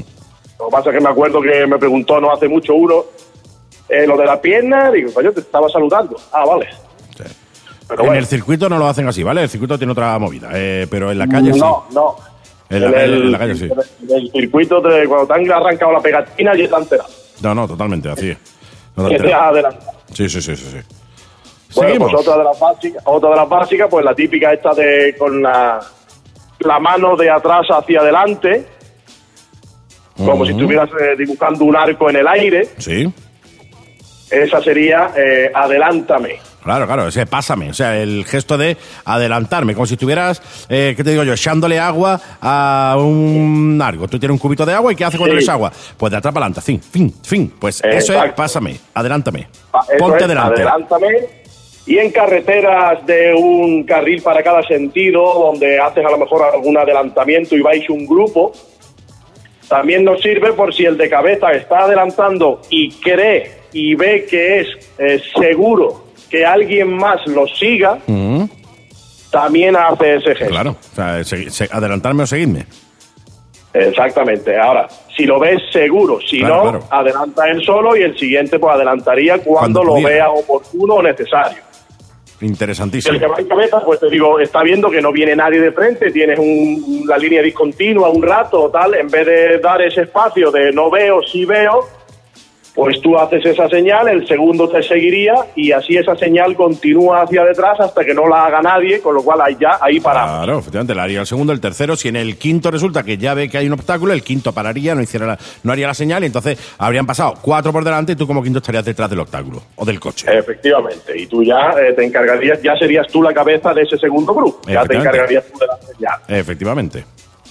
Pues otra señal que esta, esta me gusta nombrarla mucho, que es o bien con el pulgar hacia abajo, o bien señalando en un ángulo de 45 grados con el índice del depósito. Sí, eh, como, como si estuviera haciendo un dislike, más o menos, ¿no? Un no, me, un no me gusta. O sea, básicamente le estás diciendo a la gente, señores, eh, gasolina. Gasolina, exacto. Aquí esta me gusta reseñarla porque el- cuando para uno a repostar, la norma no escrita, como aquel que dice, Que repostan todos. es repostamos todos. Esto hay gente que no le queda claro. A mí todavía me queda para 80 kilómetros. Digo, picha, vamos a ver. Y hemos repostado todos y ya tenemos para 200. Si no repostas tú, hay que repararse a los 80 kilómetros. Está claro. Está claro. Entonces- Paranos toda la vez y seguimos toda la vez. Efectivamente, nos guiamos siempre por la moto que tiene menos capacidad de combustible o que recorre menos kilómetros, La de Porter, por ejemplo. Por ejemplo. Y cuando esa moto reposta, pues repostamos todos. Efectivamente, y si es la 48 que tiene el depósito de 8 litros, más todavía. O sea. Esa, es, esa es la moto que tiene mi mujer, la efectivamente, 48. que se lo digan a tu mujer. Que eso tiene un depósito que son dos lágrimas. Son dos lágrimas y cuando hacemos viajes largos mm, viajamos con una garrafilla de 5 litros por si acaso. Normal. Y ya va, viene muy bien que pare a echar gasolina y que sea tan corto, porque claro, si no, terminas molido en la, en la ¿eh? Exacto. Entonces Sí, hay sí. que hacer ese descanso. Pues eso sí me gusta reseñarlo porque me lo veo. Todavía hoy en día lo veo.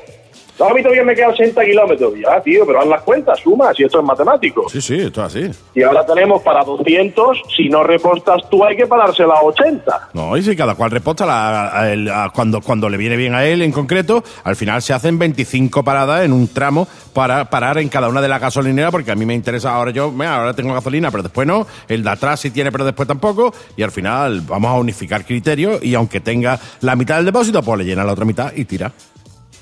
Eso es. Entonces Ah, cuando se va en grupo, cuando se va en grupo, evidentemente, vamos a intentar a esa, a- vamos a intentar tener esa moto con esa capacidad pequeña de, de depósito, vamos a tenerlo, vamos a intentar tenerlo lo más adelante posible en esa comitiva.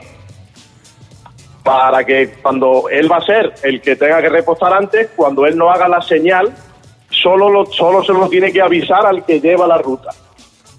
Perfecto. No sé si me he explicado, Andy. ¿Me Sí, sí, sí, totalmente, totalmente. Si a ese hombre lo dejamos eh, la octava, novena o décima moto en caravana, ese hombre cuando tenga que avisarnos de repostar tiene que adelantar nueve motos para avisar a la cabeza. Claro, es así. O sea, claro. Entonces, cuanto más adelante dejemos, cuanto más adelante dejemos esa moto, o sea, el que lleva la ruta el primero, pues lo dejamos el segundo o el tercero, para que cuando tenga que indicarnos esa falta de combustible, solo tenga que hacer un adelantamiento, avisa a la cabeza y todos nos salimos. Fantástico. Te lo, te lo digo porque hablando de Faro, un año fui a Faro y llevaba una Sporter, iba el último y se salió a repostar. El resto de la historia ya si quieres te la se te ocurre a ti. Nos perdimos 30 vueltas porque no indicó a nadie que repostar, que iba a repostar, iba el último y él cuando vio la gasolinera se salió sin avisar, entonces hasta que se dio cuenta la cabeza de que no venía, pues ya la hemos jodido. Es lo que pasa, es lo que pasa. Es lo Es que lo pasa, mejor, es así. Es así. Si tú Pues te sales sin avisar a nadie, pues te puede pasar que te quedes solo.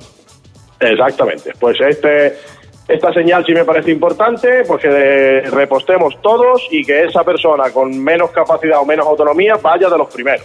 Claro que sí. O bien que tenga eh, conexión vía Bluetooth con el mano libre tal, con el que va en cabeza y le diga, Quillo, vamos a repostar y que ya el de cabeza tire. Pero si no, vete delante, vete de los primeritos y eh, que tengas margen para decirle al que va delante, Quillo, vamos a parar. Y ya paramos todos. Eso es una de las cosas, por ejemplo, que yo las hago en, yo las hago en ruta y es que el que lleva la ruta va en cabeza y otra persona que también se la sabe, pero que vaya con una moto más potente, va el último. Sí, sí, sí, exactamente. Por si, por si tú no llegas a dar la indicación a la cabeza, se la das a la cola y la cola se encarga de dar, de dar esa información. Efectivamente, sí, sí. Siempre tiene que haber uno más o menos en medio y si no, pues uno adelante, otro atrás, ¿no? Que siempre para ir controlando un poco el, el grupo y que no, y no se despiste. Oye, dame, la, dame la- la última indicación por el día de hoy y ya dejamos el resto para la semana que viene. Venga, pues la última del día de hoy va a ser la del casco en el suelo. Que es muy, muy importante y muchísima gente eh, no sabe que cuando veas una moto con el casco en el suelo, significa que a ese motero le ha pasado algo, ¿eh? Efectivamente. Motero que Vamos a necesita dejar ayuda. La que viene, que es más largo, el saludo en V, entonces Sí. vamos al casco en el suelo. A ese motero le ha pasado algo. Sí. Y eh, la obligación moral o, o- o la ética o el compañerismo eh, dice que te pares. Claro, o sea, si, te- si a ti te ha pasado algo, te gustaría que alguien se parara y te echara una mano. Pues lo mismo, no cuesta nada pararse y preguntarle simplemente, oye, ¿qué tal? ¿Te puedo ayudar en algo? Igual el tío necesita eh, simplemente hacer una llamada de teléfono a la grúa y, y se ha quedado sin móvil. Y nada más que con ese momento de parar, llamar y tal, le ha, le ha solucionado la historia, tío. ¿O cuántas veces o cuántas veces eh, te has encontrado solo y el simple hecho de que se pare uno contigo y eche contigo allí un rato hasta que venga la grúa o algo? Ya está, te ha hecho, te ha hecho un rey. Mucha gente que se pone nerviosa. Mucha gente se pone nerviosa, entonces simplemente el hecho de pararte no puedo hacer nada. Bueno, pero ya le estoy haciendo compañía. Sí, sí, ya está, ya, ya lo, lo has hecho un rey. Con simplemente hecho de pararte, echar un ratito con él y hacerle un poquito más liviana, más ligera la, la espera a la grúa o lo que fuere, ya le has hecho un rey, ¿eh? O sea, vamos a, intent- vamos a ser. eh, algo que se caracteriza el, el- el- el espíritu mortero es por el compañerismo, por, por, eh, por todo esto, ¿no? Por la hermandad del mundo de la moto. Da igual que tengas una R, una, una Bober, una. Jaffe Racer, la que tengas. Seguimos siempre. La que sea, no Sí. perdamos, no perdamos ese espíritu que nos metió en las motos a gente que, lleva- que llevamos ya muchos años, no perdamos esos detalles. Totalmente. No no se puede, no se puede perder ese, ese detalle. Ahora sí. ¿Me oyes ahora, verdad?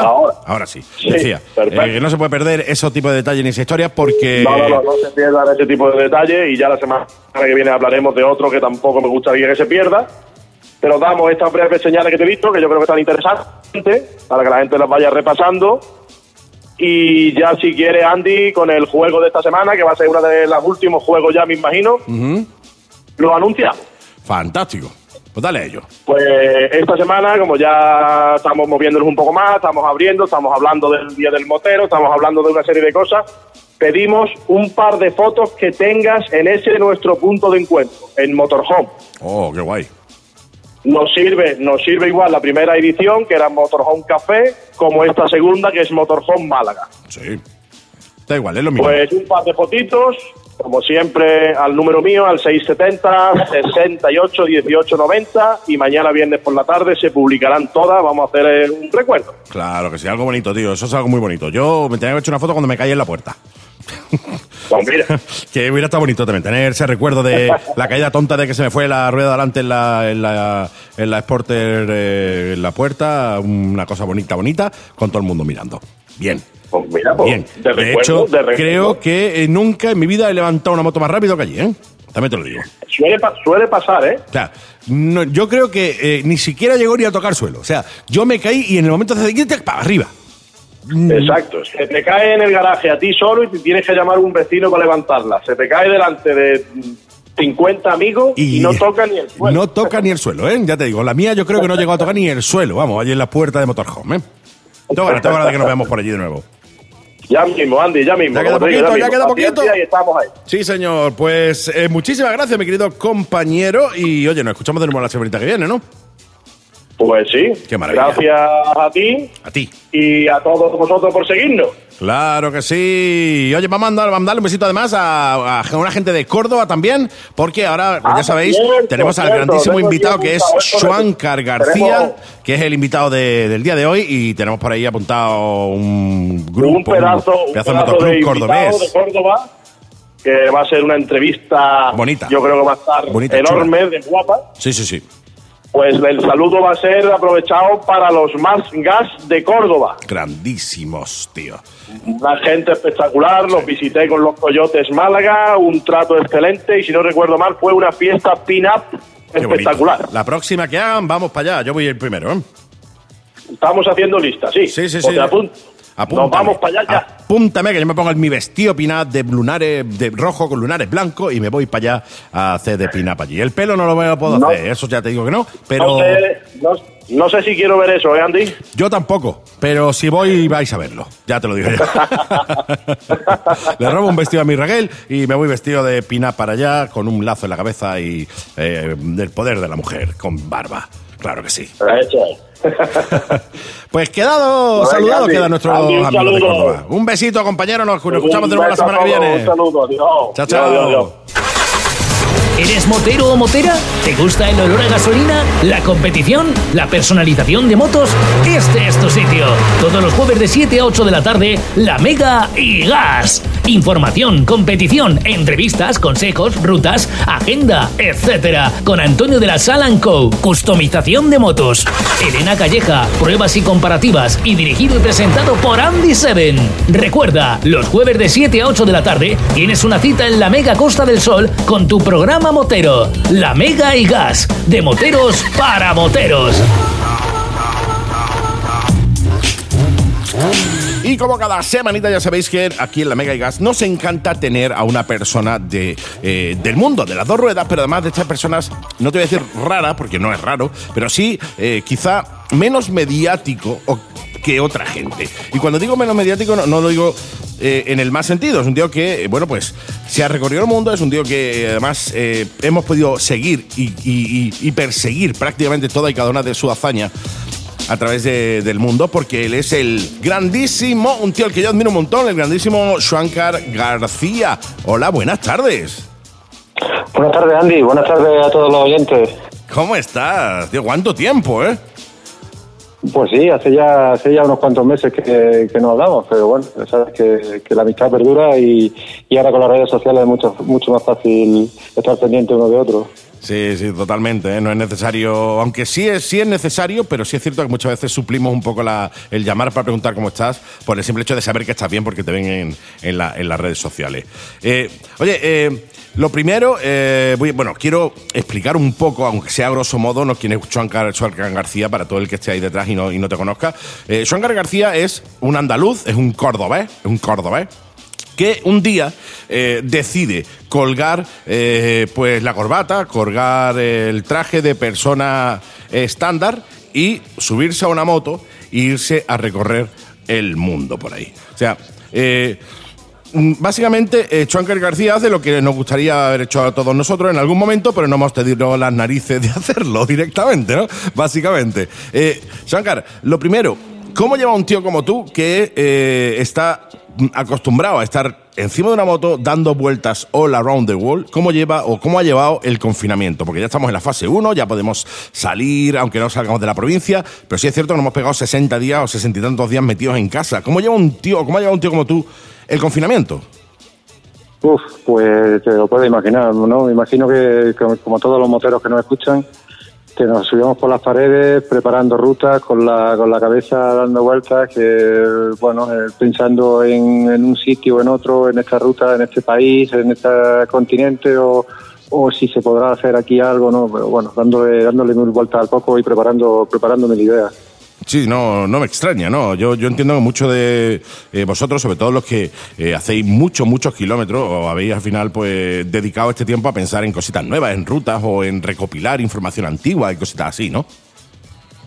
Sí, eh, también tenía tenía muchas horas de, de vídeo, de edición, de, de, estuve en el viaje, así que pues me he dedicado un poquito también a sacar, a sacar material antiguo que estaba ahí en los, en los, rincones del ordenador y sin casi cogiendo polvo y, y necesitaba airearlo un poquito. Sí, sí, pues además, eh, yo entiendo, entiendo que, claro, eh, cuando tú sales, eh, bueno, por ejemplo, vamos a empezar eh, por el principio directamente. Una vez que Suárez uh -huh. García decide eh, colgar el, el, mal llamado traje, ¿no? Es decir, por la, el, el, sí. la ropa de persona normal, ¿vale? De persona normal, dice, voy a colgar esto, me voy a poner el traje de moto off-road y me voy a ir por ahí. ¿Dónde te vas? ¿Cuál es tu primer viaje que haces? Pues bueno, eh, yo el primer viaje así largo que hice fue precisamente también la primera vez que cruzaba los Pirineos. Eh, en aquel entonces yo tenía una, una Harley Davidson, una, una Tina, mm. y pues me fui con, con, otro par de amiguetes al Crystal Rally. El Crystal Rally es, un, es una concentración invernal que se realiza en Noruega a finales de enero, así que te puedes imaginar eh, como fue mi estreno por, por la Europa continental, así que bueno, continental y, y cogiendo ferries, eh, cruzando tormentas de nieve. Le, recuerdo que le pusimos a la, a la moto, pues bueno, los clavos para, sí, claro. para poder andar por, por hielo allí en Noruega. Incluso le pusimos unos, unos esquís o unos patines de esquí a, a, la, a las defensas eh, que montamos montamos allí en Noruega para que, claro, en caso de que la moto se, se cayese para un lado a otro, pues por lo menos soportar claro. el peso, pero pero no fue no fue una idea muy buena porque porque claro nosotros lo habíamos visto por internet y va esto guay, funciona así rígido y tal sí sí lo, lo va esto funciona estupendamente pero cuando llega la hora de la verdad eh, claro, tú echas la moto para, para un lado y sin el, si no tiene amortiguador, amortiguación ese, ese esquí, es totalmente rígido, entonces sí, sí, te claro. echa para el lado contrario. Eh, que, entonces, el efecto es totalmente el contrario que tú, que tú quieres. Es como conducir bueno. con ruedines.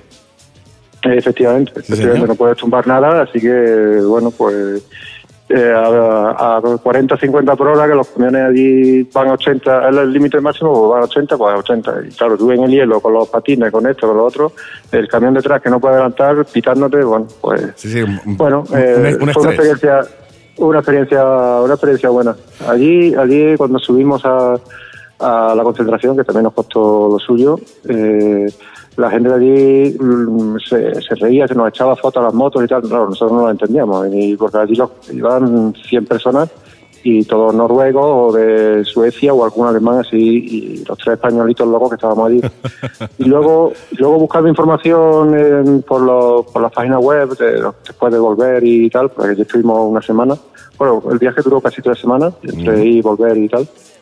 Y luego buscando información por la página web, pues eh, oye, bueno, mira, aquí sale nuestra moto, a ver qué comentan. Y cogimos, copiamos y pegamos, tradujimos y se estaban partiendo, riéndose de nosotros porque decían que íbamos con, con chinchetas en vez de, en vez de clavos y que, que qué coño era eso, eso, eso esquí y tal, pero bueno. Hombre, yo, me, yo, yo me imagino un noruego, ¿vale? Un noruego de, de la Noruega profunda, eh, viendo llegar a un tío eh, español y además, a ver, tú no tienes mucha pinta de español, ¿vale? No eres el típico español como yo, bajito, gordito, ¿no? Eh, tú eres un tío alto, guapo, con un pelazo. Eh, que ya te pregunté y te preguntaré de nuevo si sigues manteniéndolo y cómo lo mantiene, pero bueno, eso ya es otro tema. Llega allí con una Harley que precisamente es una moto hecha para todo lo contrario, ¿vale? Eh, una moto hecha para grandes desiertos, grandes extensiones eh, y tal, muy americana, allí Ruta 66, que allí por la nieve, pues a lo mejor brilla un poquito por su ausencia, ¿no? Y de buena primera llega un tío con una Dina con ruedas, con los clavos ahí puestos de aquella manera, con dos esquís, a una concentración de moto, con dos colegas. O sea, yo me imagino la cara de los eh, noruegos diciendo, pero este tío, ¿qué le ha pasado? ¿Qué- ¿Qué pedra le han dado chico a este hombre? Bueno, no, llegamos a la concentración a las 9 de la noche, ¿no? Algo que aquí nos parece algo normal, pero allí a partir de las 5 Noche cerrada. te, puedo, te puedo asegurar que, mm, bueno, lo primero allí nadie coge la moto en invierno, eh, excepto los cuatro locos que van a la concentración extra, ¿no?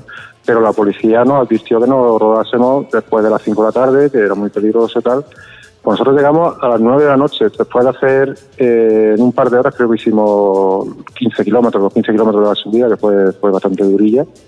Y cuando llegamos al hotel, ya la, la recepción estaba cerrada y todo, y lo primero que nos preguntaron era si necesitábamos asistencia médica, porque a esa hora, a esa hora eh, no se esperaba nadie que, claro, estábamos a 35 bajo cero, Qué barbaridad. o sea, que no, no éramos de pago, ¿no? Pero bueno. ¿Qué fecha, eh, ¿qué pues fecha no, no, fue, no. Juancar? Eso fue a finales de enero, eso fue en el año 2013 o así, el, pues el 28, 29 de enero más o menos. O sea O sea, que, hablamos que claro, en el- Córdoba en enero hace fresquete, ¿vale? Tampoco es que diga tú... Mm. Pero te hace- pone una rebequita, Te pone una rebequita, pone una rebequita, un, qué sé, un jerselito de punto y bien. Pero claro, después de salir de Córdoba con tu jerselito de punto bien, llegas allí a 35 grados bajo cero, allá en Noruega, hostia, a lo mejor el pelete que hacía allí era chico, ¿eh? Hombre, la verdad que íbamos bien preparados, ¿no? Porque eh, el viaje lo habíamos llevábamos ya un año dándole vueltas, había había habido otro español antes que lo había que lo había hecho y era el que llevaba lo, lo que habíamos visto los esquís, pero él sí lo llevaba bien con, con su esquí bien amortiguado y todo. Y entonces, pues, bueno, pues íbamos bien preparados para, para el frío y tal. Incluso a, a los cascos le pusimos, eh, le fabricamos un casero una resistencia para que para que se dañara, pero bueno, tampoco nos funcionó, teníamos que, bueno, otra historia. Pero bueno, íbamos medianamente preparados para el frío, así que, verdad, pero aún así, pues el frío, 35 grados son, son mucho, muy grados. Con decirte que, bueno, la cerveza allí en el hotel, eh, creo que estaba a 11 o 12 pavos a lata, así que al día siguiente lo primero que, cuando nos despertamos, lo primero que hicimos fue ir al supermercado. Totalmente. Pues el la- a comprar cerveza. Claro, o sea, jamón cocido, na, na, na, cerveza ahí, echa ahí. Está claro. Pues en, lo- en el trayecto que había desde, desde, la- desde el supermercado hasta la- el hotel, que eran cuatro kilómetros, no eran más, se congelaron las cervezas. Hombre, lo que te ahorra allí en frigorífico es una barbaridad. ¿eh? Allí... Es, que, es que estaban congeladas, no que todavía eran fresquitas, estaban congeladas. Qué barbaridad. Qué barbaridad. Oye, eh, ese fue tu primer viaje. Vámonos al último. ¿Cuál ha sido el último que has hecho? Pues el último, eh, así largo, fue... Sí, vamos, cuando hablamos de viaje, hablamos de viaje no de ir de Córdoba a Málaga. Hablamos de viaje Mm. largo. Pues estuve, estuve en Nepal hace, hace unos meses, eh, pues creo que fue a finales de noviembre o así, antes de que empezase bueno, todo esto del coronavirus, empezó en sí. China y tal, finales de diciembre. Pero bueno, estuvimos en Nepal, estuve con, con otro par de amiguetes y allí nos alquilamos una, una Royal Enfield Mm. eh, por nuestra cuenta y bueno, muy- hicimos... muy bien, ¿eh? Sí, sí, sí. Además que, bueno, mira, no, mm, pues nosotros el presupuesto de los viajes lo solemos llevar un poquito cortito, ¿no? Preferimos gastárnoslo en gasolina y otras cosas que, que en la moto. Entonces, al país que vamos buscamos la moto más barata que hay Claro. para alquilar. ¿Y, ¿Y cuál había? Pues bueno, pues la, la Royal Enfield, pero claro, dentro de la Royal Enfield estaba o la Himalayan, o la Bullet, o la 500, ¿no? O la 350. Evidentemente la 350 es la más barata. Claro. Así que nos fuimos por la 350. Aquellos no son caminos, aquellos son caminos de cabra y, y lo peor. Pero bueno, pues mira, lo- la amortiguación de esta moto mm, es la que es. Las ruedas son lisas, no hay ruedas de tacos, ni mixtas, ni nada. Y nosotros tuvimos, mm, pues mm, no sé, de, de ruta creo que estuvimos 10 o 12 días, pues ya te digo, por caminos impracticables. Y las motos van fenómenas, ¿eh? Sí, Eh, sí. se, nota la suspensión, pero las ruedas agarran, hicimos el cabra un poquito, nos venimos arriba, eh, pero bien, bien, bien, lo pasamos, hombre, llegamos al, al campamento base de la Napurna, que está a 4.000 metros, Pues se dice pronto, ¿eh? y sí, sí, sí, Ya, sí, y. y allí, ya te digo, allí el asfalto brilla por su ausencia desde que sales prácticamente de, de la capital, o sea que, bueno. Pero bien, la verdad que fue un viaje muy chulo y, y que tenía ganas de, de subir allí, a, de ver los, los, Himalayas de cerca, que no, no había estado nunca por ahí. Además, lo, lo, lo bueno que, que, tiene estos viajes, y lo sé también porque me lo contaste tú la otra vez que estuvimos juntos, es que, eh, claro, cambia muchísimo el chip, o sea, la, eh, lo que ves y la cultura y todo lo que eh, trae intrínseco hacer un viaje de este calibre eh, es brutal. Ya no tanto en sí por el hecho de disfrutar encima de una moto, sino por todo lo que aprendes en cada uno de los viajes. ¿eh? Sí, fíjate que, que yo creo que, eh, bueno, en el viaje este que, te, que, que hemos comentado así brevemente, eh, que estuve dos años fuera de casa, ¿no? Viajando eh, alrededor de, del mundo, por Exacto. toda por parte de Europa, toda Asia, eh, toda América, desde Alaska hasta, hasta Ushuaia, luego parte de África. Eh, fíjate la cantidad de, de, diferentes culturas, de diferentes eh, países, de, de, todo, ¿no? De religiones, de, de todo y pero sin embargo la gente es mucho mucho más amable y, y, mucho mucho más de lo que nos imaginamos no mucho más acogedora eh, en todo se tienden una mano si te ven problemas te ofrecen comida te ofrecen agua te, te ofrecen alojamiento eh, es increíble la, la, cantidad de gente buena que hay por ahí y no tiene nada que ver con, con lo que vemos en, en, televisión. en el telediario, ¿no? en la televisión. Es que si, si, si decidiera hacer viajar por lo que ve en la televisión, al final no iba a ningún lado. Pero, no, pero bueno, que va, que va. Sale, sale, sale a la calle y, y, la gente es totalmente, totalmente diferente, sin duda. Sí, sí, no. De hecho, eh, te, te, das cuenta en muchos casos que cuanto menos tiene la gente, más amable es y más generosa es, además, ¿eh? Sí, sí, es, es increíble que a, veces se lo, pues, no sé, te compartían su propio pan, que veías que no, que esa familia era súper humilde y que no tenía, no tenía prácticamente nada, pues se lo quitaban prácticamente de, su boca para compartirlo contigo, te alojaban ahí en, la habitación donde, la única habitación donde que había en la casa, ellos luego se hacinaban en otra habitación y tú eh, intentabas decir que no, pero no, no, es que tú eras invitado, tú ten... entonces, o, o en pues en, Mongolia, en una, en una yurta, allí con una familia de, de ocho o nueve miembros, eh, todos allí alrededor, de, dentro de esas tiendas que, ¿no? sí, que son, sí, sí, son, redondas, allí cada uno en su cama, eh, terminar de comer y te echas así a un lado, quitas la, eh, apagas la luz, que es la, desconectas la batería, porque no hay otra, claro. 12 voltios, y, y nada, a dormir recuerdo ese, día que, bueno, pues fue cruzar la frontera de Mongolia y me encontré con un chico que estaba, eh, bueno, a unos kilómetros, a 15 kilómetros, estaba con su moto que se le había roto, estaba parado allí y me acerqué y le pregunté si necesitaba algo y dice, no, no, estoy aquí y tal. Y era ya, era ya pues tarde, ¿no? Iba a anochecer pronto y se, me preguntó así, chapurreando en inglés, que si tenía sitio para dormir, y dije que, que no, y dice, sígueme y me llevó, pues detrás de él estuve varios kilómetros y me llevó allí en medio de la nada a, a, la, a la, tienda de, de, su, de, sus padres.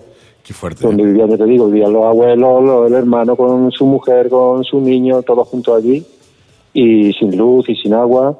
Tenemos eh, un montón que, estuve... que aprender de, de, de, eso. Sí, ¿eh? sí, sí, no, no, sin duda. Fíjate que me, me compartieron allí su comida y les ayudé a, a acarrear agua, que estaba un lago a un kilómetro, a a, pues a, a, recoger al ganado por la noche, eh, eran los, los típicos jacks, estos, sí, sí, sí. la vaca en la nuda, no sé, fue una experiencia, la verdad, que, que, que, te cambia te cambia la forma de pensar, ¿no? No, no, totalmente. El hecho de viajar siempre te cambia un poco, perdón, te cambia un poco el rol y la forma de pensar, y más todavía cuando viajas así, ¿no? O sea, cuando te, realmente te metes en el núcleo, ¿no? No te limitas simplemente a visitar las zonas más turísticas que están más europeizadas, por decirlo de alguna manera, sino cuando te metes en los núcleos y en las zonas más rurales es cuando te das cuenta de cómo de diferentes son eh, las culturas y cómo de, de buena es la gente, al fin y al cabo, ¿eh? Sí, yo tra trataba de evitar un poco la zona, como has comentado, las zonas más turísticas. Es verdad que a lo mejor en países como, no sé, como Perú, pues no vas a dejar de ir a Machu Picchu, ¿no? Claro. O, o, en Argentina, las cataratas de, de, Iguazú, no vas a dejar de verlas. Pero siempre he intentado un poco huir, sobre todo de las grandes ciudades y, y buscar rutas más eh, que no sean tan transitadas y buscar pueblitos más pequeños o, algún pueblo que me gustaba me quedaba varios días o, o así, sí, siempre intentando huir un poco de, pues de, la, de las guías de las guías turísticas que te compras de la Lonely Planet. Oye, eh, yo entiendo y creo que eh, me da la sensación de que lo que tú haces ahora eh, sería imposible hace 30 años si no tuviéramos internet. ¿eh? Uf, eh, O sería mu- no imposible, pero sino mucho más difícil. Claro, sería muy aventurero, difícil. muy, muy ir a la aventura a ver qué me encuentro, claro. Mm, Ahora, hombre, ahora es bastante sencillo con, eh, en cada país, aunque también tiene su cosilla de tener que o encontrar o cómo comprar una tarjeta de, de internet en, en- en un país como no sé, pues como Rusia o como eh, no sé, como Centroamérica. No es fácil, ¿no? Porque aunque parece sencillo que tú compras y, y ya la tarjeta y tal, no, eh, pues en cada país o a los extranjeros no se lo permiten, o tienes que presentar un papel, o tienes que darte de alta, tienes que dar el terminal de alta en no sé dónde para que no sea robado. Eh, tiene su, su cada, país tiene su, su y claro, a veces el idioma no ayuda, porque imagínate en Rusia allí, pues bueno, eh, solamente para decidir la tarifa que querías no, no, no, no te podías ni entrar. Pero bueno, siempre siempre tiras de algún paisano que pasa por allí y te, que le pregunta y chapurrea un poco de inglés y, ya lo, le dice que te eche una mano y va contigo y muy, muy dispuestos todos.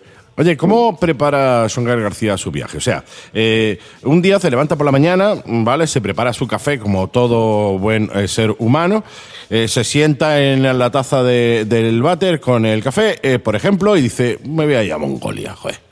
¿Cómo, cómo, cómo te sale a ti ese clic para programar un viaje? Fíjate que, bueno, este, este gran viaje que hemos comentado de dos años, eh, en un principio estaba planeado para eso, para ir a, a Mongolia, ¿no?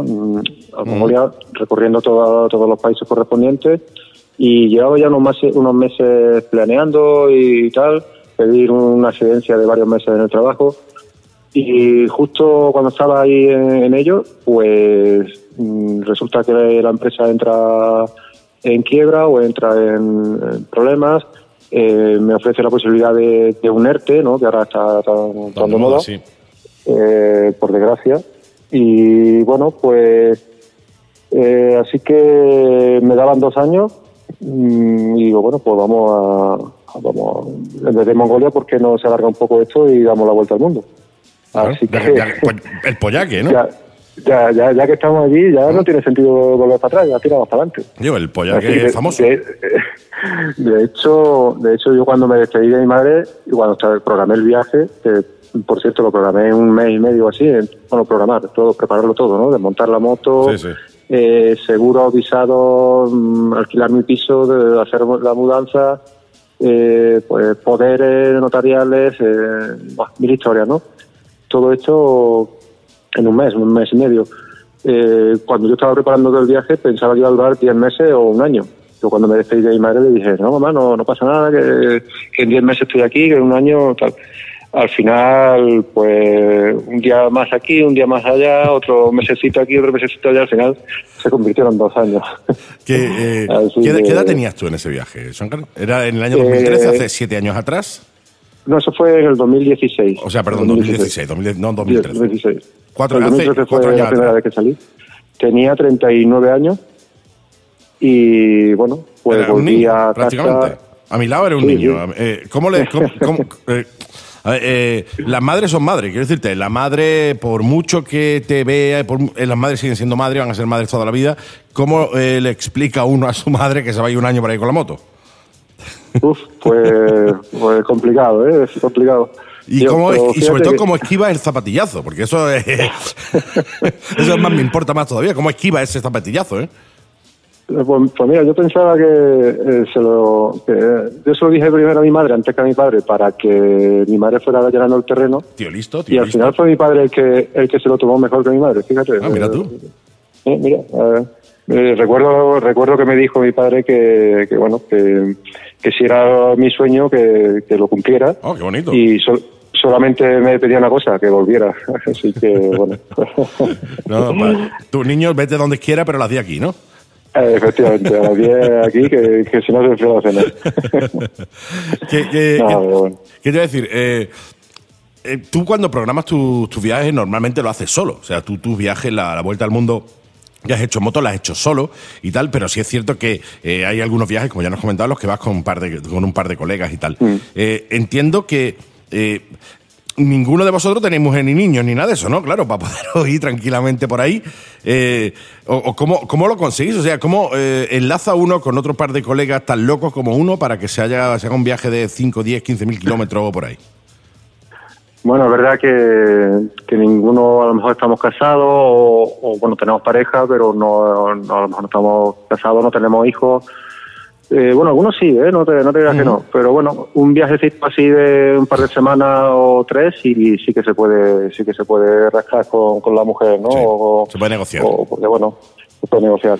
es verdad que, que cuando yo preparé el viaje, pues a lo típico todo el mundo me decía que, que me, iba, me iban a secuestrar, que me iban Sí, a matar, que me iban a robar, que esto, que te iban a violar. Y digo, bueno, no sé, no depende a ver. No caerá, no caerá esa breva, joder. Bueno, eh, eh, es una broma de mal gusto, pero bueno. Lo sé, lo sé. Y, y entonces, pues claro, yo pensaba, digo, bueno, a ver, ¿quién, quién de mis colegas, quién de mis amigos puede, puede puedo tirar de él, ¿no? Tal.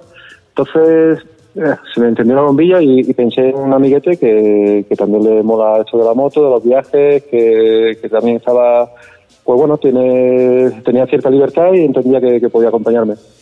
Total, que, que lo llamé un sábado así a mediodía.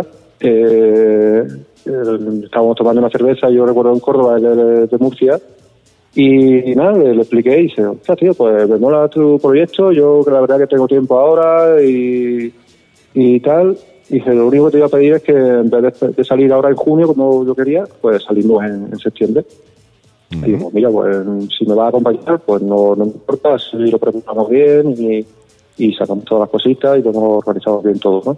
Qué guapo. Y, pero claro, se ve que, que era sábado, estaba animadete el muchacho con una cervecita, entonces, pues yo luego el lunes me volví a llamar, oye, Juan Carl, que, que lo que hablamos el sábado, digo, que resulta que, que tal, que tengo problemas ahora, que, que tengo que vender el coche, que la mujer, me estoy divorciando de la mujer, por arriba y de abajo, y dice, mira, tío, eh, no te voy a poder acompañar al viaje, pero en el, el día que tú llegues a Argentina, yo te juro que te voy a estar esperando allí con una moto y vamos a recorrer junto a Argentina. Mm. Y te quieres, te quieres creer que un año y medio justo después eh, llegué a Argentina y el tío se había comprado con otra amigueta aquí de Córdoba, de, sí, de Córdoba, de, de España. Se fueron allá a la Argentina, se compraron cada uno una moto y estuvimos recorriendo Argentina por un mes y medio. Qué y guapo, llegamos, llegamos, llegamos a Ushuaia juntos, los tres. El punto, Así que- el Ushuaia es el, el punto más bajo que hay en el continente americano. ¿eh? De La- hecho, sí, es la, es la ciudad más austral de- del planeta, es la ciudad más al sur de- del planeta. sí, tengo yo un par, un más- par de conocidos de, de Ushuaia, ¿eh? Ajá, sí. Te cruzas allí los pingüinos, vas tú andando y los pingüinos por la carretera. eh, Sí, es, sí, es sí, tremendo, no, es un sitio tremendo. Es más, muy, muy, que- muy árido. Fíjate que, que nosotros llegamos a Ushuaia justo el 24 de diciembre, es cuando empieza allí el, el verano, Mm, pues estaba, estaba nevando. Claro, claro, no, no, O sea, totalmente. eh, eh, el verano, el verano empieza, estaba empezando el verano allí y estaba nevando, o sea que te puedes imaginar eh, el invierno como puede ser allí. No, es, es brutal, ya te digo, tengo un par de conocidos de, de Ushuaia y con la, me han contado cosas que dice uno, hostia, es que no sé cómo puede vivir gente allí, ¿no? Pues vive, vive, sí, sí. Mm, sí, no, no, sí, y sí. viven eh, dentro de- de- de- del frío extremo que hace allí, no viven mal del, mal del todo. Distancias enormes, además, para ir de un lado a otro, en- allí en Argentina, Sí, sí. distancias enormes, enormes, ¿no? Aquí dices tú, me voy a Barcelona, mil, Fíjate- mil kilómetros, ¡oh, qué barbaridad! Eh, y allí son mil kilómetros para ir, para, no te voy a decir para comprar el pan, pero prácticamente, ¿eh? Sí, pero es que son, son mil kilómetros, pero son mil kilómetros de nada. Es como si dice, podría cruzar España de punta a punta Sí, sí. Y, y es que son mil kilómetros y es la Patagonia, eh, ¿no? Pues no hay un árbol, es todo desértico. eh, bueno, no, sobre todo la, la- la parte, la parte sur de Patagonia. Eh, hay, una, hay rectas de 300 kilómetros. Te lo, te lo digo así. pero es que- y, y una gasolinera cada 150 kilómetros. Es que no, no hay nada. Es que son 150 kilómetros que no te encuentras Nada. nada, ni a nadie, ni te cruzas nada, solamente el viento que, que te machaca.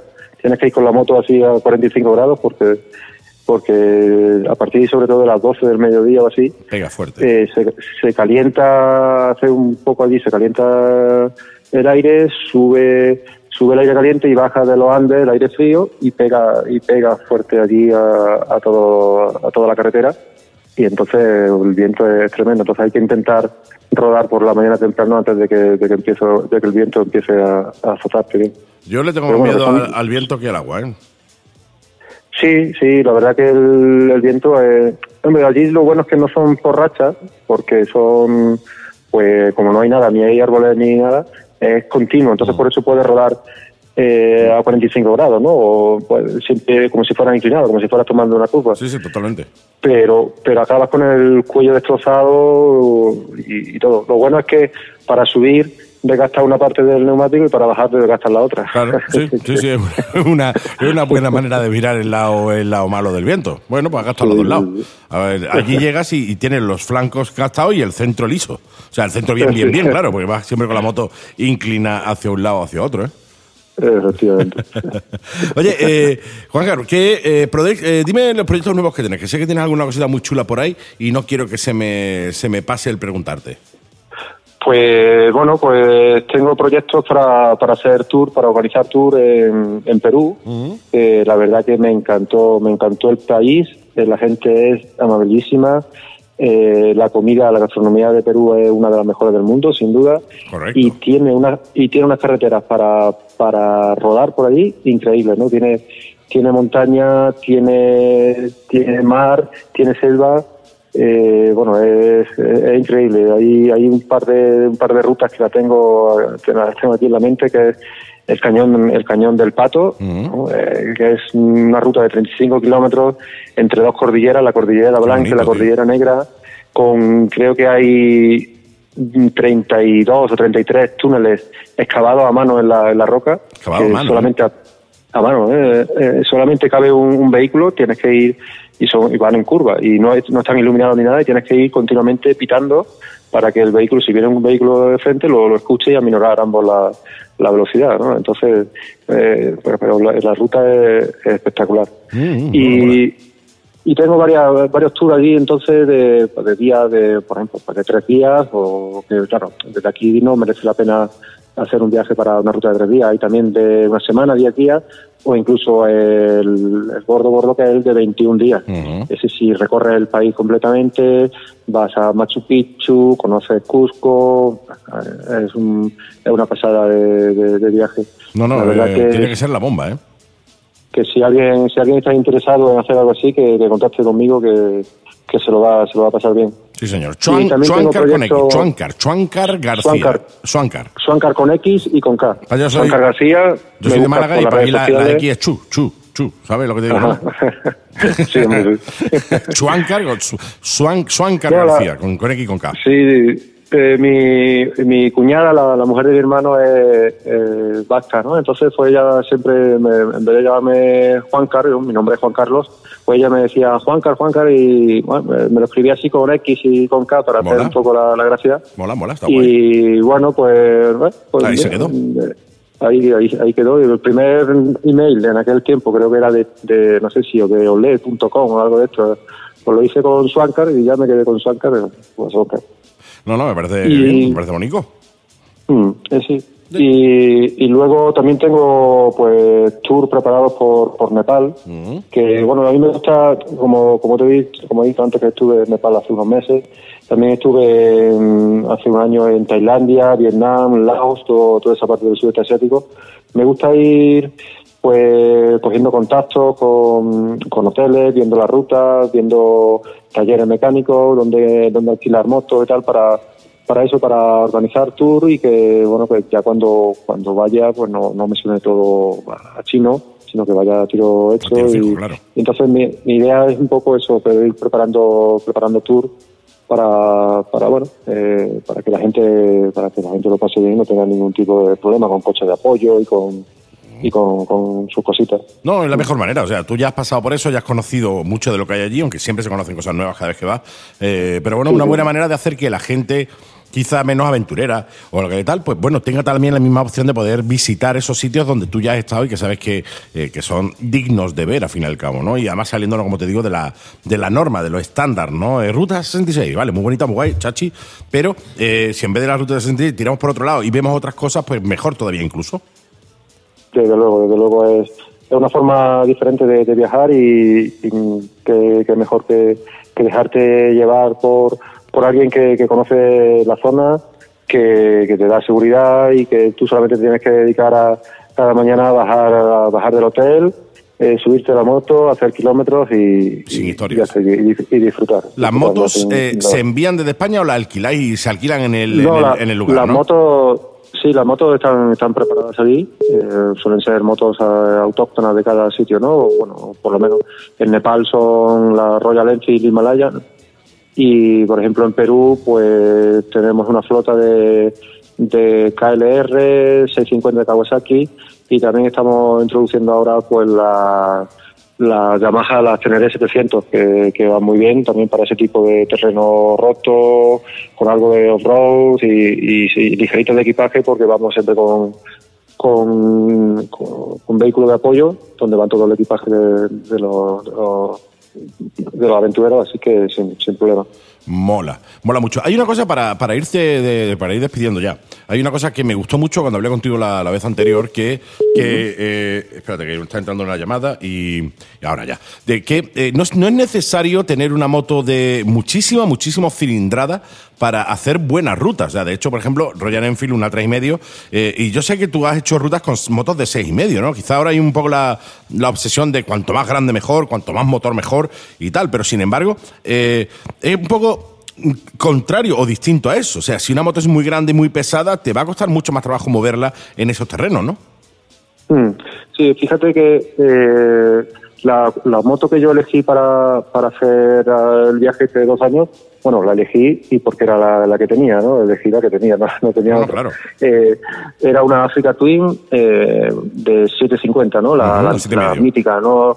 La siete y medio, la, la, la que todos reconocemos como la Africa Twin, ¿no? No, no la nueva, está muy chula, y, pero bueno, no tiene nada que ver.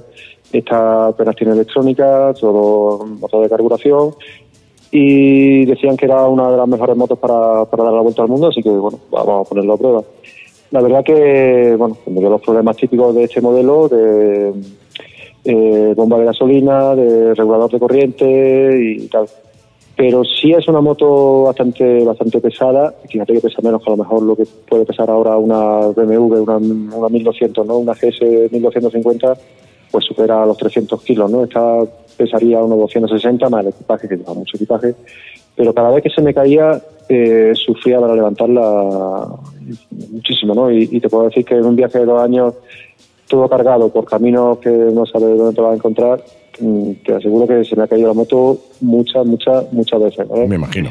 Me imagino. Entonces, cada vez que cada vez que eso, pues, mm, yo he imaginado, si tú hiciera, si volviera a hacer un viaje así, eh, lo haría con una monocilíndrica. Como tú dices, ahora tengo una, bueno, tengo una, una Dominator 650, también tengo una, eh, una Teneré, una Teneré 660 monocilíndrica y que me gusta el campo, me gusta el off-road, eh, mucho más ligerita y el equipaje pues, pues te, te acostumbras a llevar lo, lo que lo que necesites y no necesitas tanto equipaje y desde luego una moto ligera en- para viajar por ahí eh, es más que suficiente. No necesitamos una moto de, de 1200 porque al final fíjate que yo viajaba a 90 por hora, no, no Claro. necesitas más. Si, si no tienes prisa, tienes dos años, tienes eh, toma lo que tienes que visitar este sitio, tienes que ver el paisaje, eh, tómate la vida con, con tranquilidad, no, no, no hace falta viajar a, a 160 para, para llegar de un punto A a un punto B, sino lo bonito es, es lo del medio, ¿no? el viaje. Es cuestión de optimizar un poco las necesidades. O sea, una moto más eh, liviana, ligera, se te cae, Mm. la puedes levantar, porque, como bien has dicho, no solo es la moto, sino toda la cantidad de, de equipaje que lleva. Y es mucho más fácil levantarla con una moto de 300 kilos más el equipaje, con lo cual no me parece mal. Sobre todo, en- entre otras cosas, porque, como bien dice, no, en muchos casos no superáis los 80, 90 kilómetros por hora, ¿no? Porque vamos en, se van en caminos eh, complicados, ¿no? Entonces tampoco necesita una moto con muchísimos caballajes, muchísimos caballos, que además ande mucho precisamente por eso, porque no lo necesita, al fin y al cabo, ¿no? Mm, Sí, que, y que las carreteras tampoco dan, dan para más, ¿no? En Europa sí tenemos buenas carreteras, pero luego, bueno, pues Latinoamérica o Asia, las carreteras dejan un poquito más que desear que aquí. Totalmente. Entonces no, no puedes ir a, a 140, ¿no? Tienes que ir a 90, que es la velocidad de la vía, y, Y ya. y más que suficiente. Más, Más que suficiente. suficiente. Totalmente. Pues oye, mi querido Schwankar, Schwankar, García, eh, no te quiero entretener mucho más, lo que sí quiero es dejarte micro abierto para que nos diga tanto a mí como al resto de, oyentes un poco lo que, lo que tú quieras, tío. El micro es tuyo, te lo regalo. Pues nada, agradecerte, agradecerte la oportunidad de, charlar un ratito de, motos y viajes, que es lo que, lo que nos gusta, y agradecerle a los oyentes que hayan estado ahí pendientes pendiente de mí. Y si quieren seguir un poquito más, si quieren saber algo más del viaje que, hice y que sigo haciendo, pues tengo canal de YouTube, Swancar García, o, Facebook, en Swancar García, o también Swancar World Trip, también hago ahí rutita de, de off-road y nada, que si quieren si quieren viajar por el mundo y con un tour organizado y, por sitios muy chulos, pues que se pongan en contacto conmigo que, que yo le orientaré y seguro que organizamos algo, algo chulo. Estoy absolutamente seguro de ello. De hecho, yo os recomiendo que sigáis a, a Chuangar en YouTube y, en sus redes sociales porque, oye, a todos nos gusta coger la moto y irnos y hacer cositas raras y este hombre las hace. Este hombre nos divierte mucho. A mí me divierte mucho el, el, verte y además me saca mucho de la rutina del día a día, cosa que te agradezco un montón. Mi querido amigo, no te digo nada y te lo digo todo. Ten cuidadito por esos mundos de Dios por los que vas y sobre todo, eh, pues bueno, ya hablaremos cuando te. Me gustaría el, próximo tour que hicieras poder hablar directamente a través de WhatsApp, eh, de, llamada de WhatsApp o como fuera, en directo contigo para eh, decirle a la gente dónde estás y qué estás haciendo. Sería una cosita chula, tío. Pues sería, sería estupendo. fíjate que si, si me deja un par de minutos, fíjate que tenía que estar ahora, tenía que estar ahora rodando por Irlanda. ¿Mm? Camino, camino de la isla de Man, para ver la carrera de este año. ¿Mm? Iba Voy a estar tres semanitas por allí, por Irlanda, la isla de Man, Inglaterra, Francia y tal. Y con esto pues se nos, se nos ha chafado un poco. Y luego tenía pensado también, en, después en septiembre o así, ir a, hacer un, tour por Kenia. Quería, quería conocer aquello, ya tenía reservadas las motos para alquilar y tal. Y nada, al final, pues este año la situación está, está así, pero bueno, eh, ya lo retomaremos con más fuerza cuando nos dejen. Totalmente. Si este año no se puede, se podrá el que viene o si no, el siguiente. Pero lo bueno es tener la, eh, el, proyecto, tener la idea, porque más tarde o más temprano al final la llevas a cabo y, haces que nosotros que estamos detrás de las pantallas viéndote hacerlo y tal, pues eh, disfrutemos, disfrutemos un montón. Mi querido amigo, un verdadero placer. Un placer, un gusto. Un saludo a todos los oyentes. Mucha suerte, mucho ánimo eh, y, sobre todo mucho cuidadito en la carretera, Shankar. ¿eh? Voy, soy yo, voy a ser como tu madre. Mucho cuidado, ¿eh? Tira por la sombrita. Gracias. Gracias. Gracias, buenas tardes. Mega y Gas. Todos los jueves de 7 a 8 de la tarde en la Mega Costa del Sol. Málaga 96.6 FM. Marbella 101.8 de la FM. La Mega y Gas. De moteros para moteros.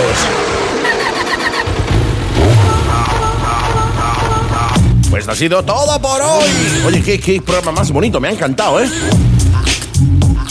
Nada, como siempre te digo, espero que lo hayas disfrutado, que lo hayas pasado en grande, lo, hayas pasado bien y si hemos conseguido enseñarte algo o que te diviertas, yo ya me doy por satisfecho. Insisto en lo que hemos hablado con el resto de compañeros, ten mucho, mucho cuidado este fin de semana sobre todo si eres de la zona de Madrid o Barcelona o cualquiera de las zonas que han desconfinado o que han pasado de fase ahora, ¿vale? Que eh, sé que hay muchas ganas de moto, pero también sé que llevamos 70 días sin cogerla.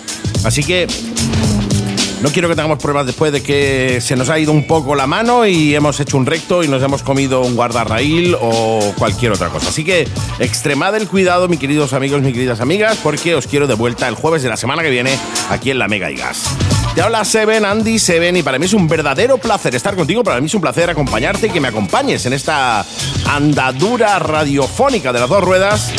Quiero agradeceros a todos la cantidad de mensajes de apoyo que a través de las redes sociales de la propia página del programa en Facebook, La Mega y Gas, síguenos en Facebook, por cierto, nos estáis dando a través de WhatsApp del 653-200-600 y, como no, a toda esa gente que ya se ha suscrito a los canales de La Mega y Gas en iTunes y en Spotify. Suscríbete para no perderte ni un programa para volver a escuchar alguno de los programas que eh, ya hemos tenido antes, ¿eh?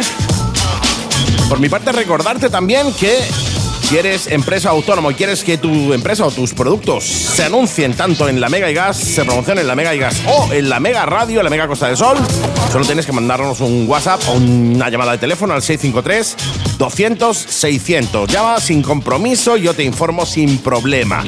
También puedes mandarnos un email a hola@lamega.es y también te informamos por email sin problema ninguno. Para ti, Gloria bendita, ya lo sabes.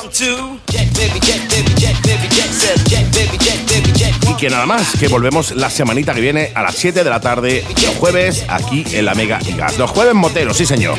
Ha sido un placer. Un besito, chicas. Un abrazote, chicos. Y como siempre te digo, ya sabes, si la cosa se complica, si la cosa se pone fea, mete sexta, la Mega y Gas. ¡Chao, chao!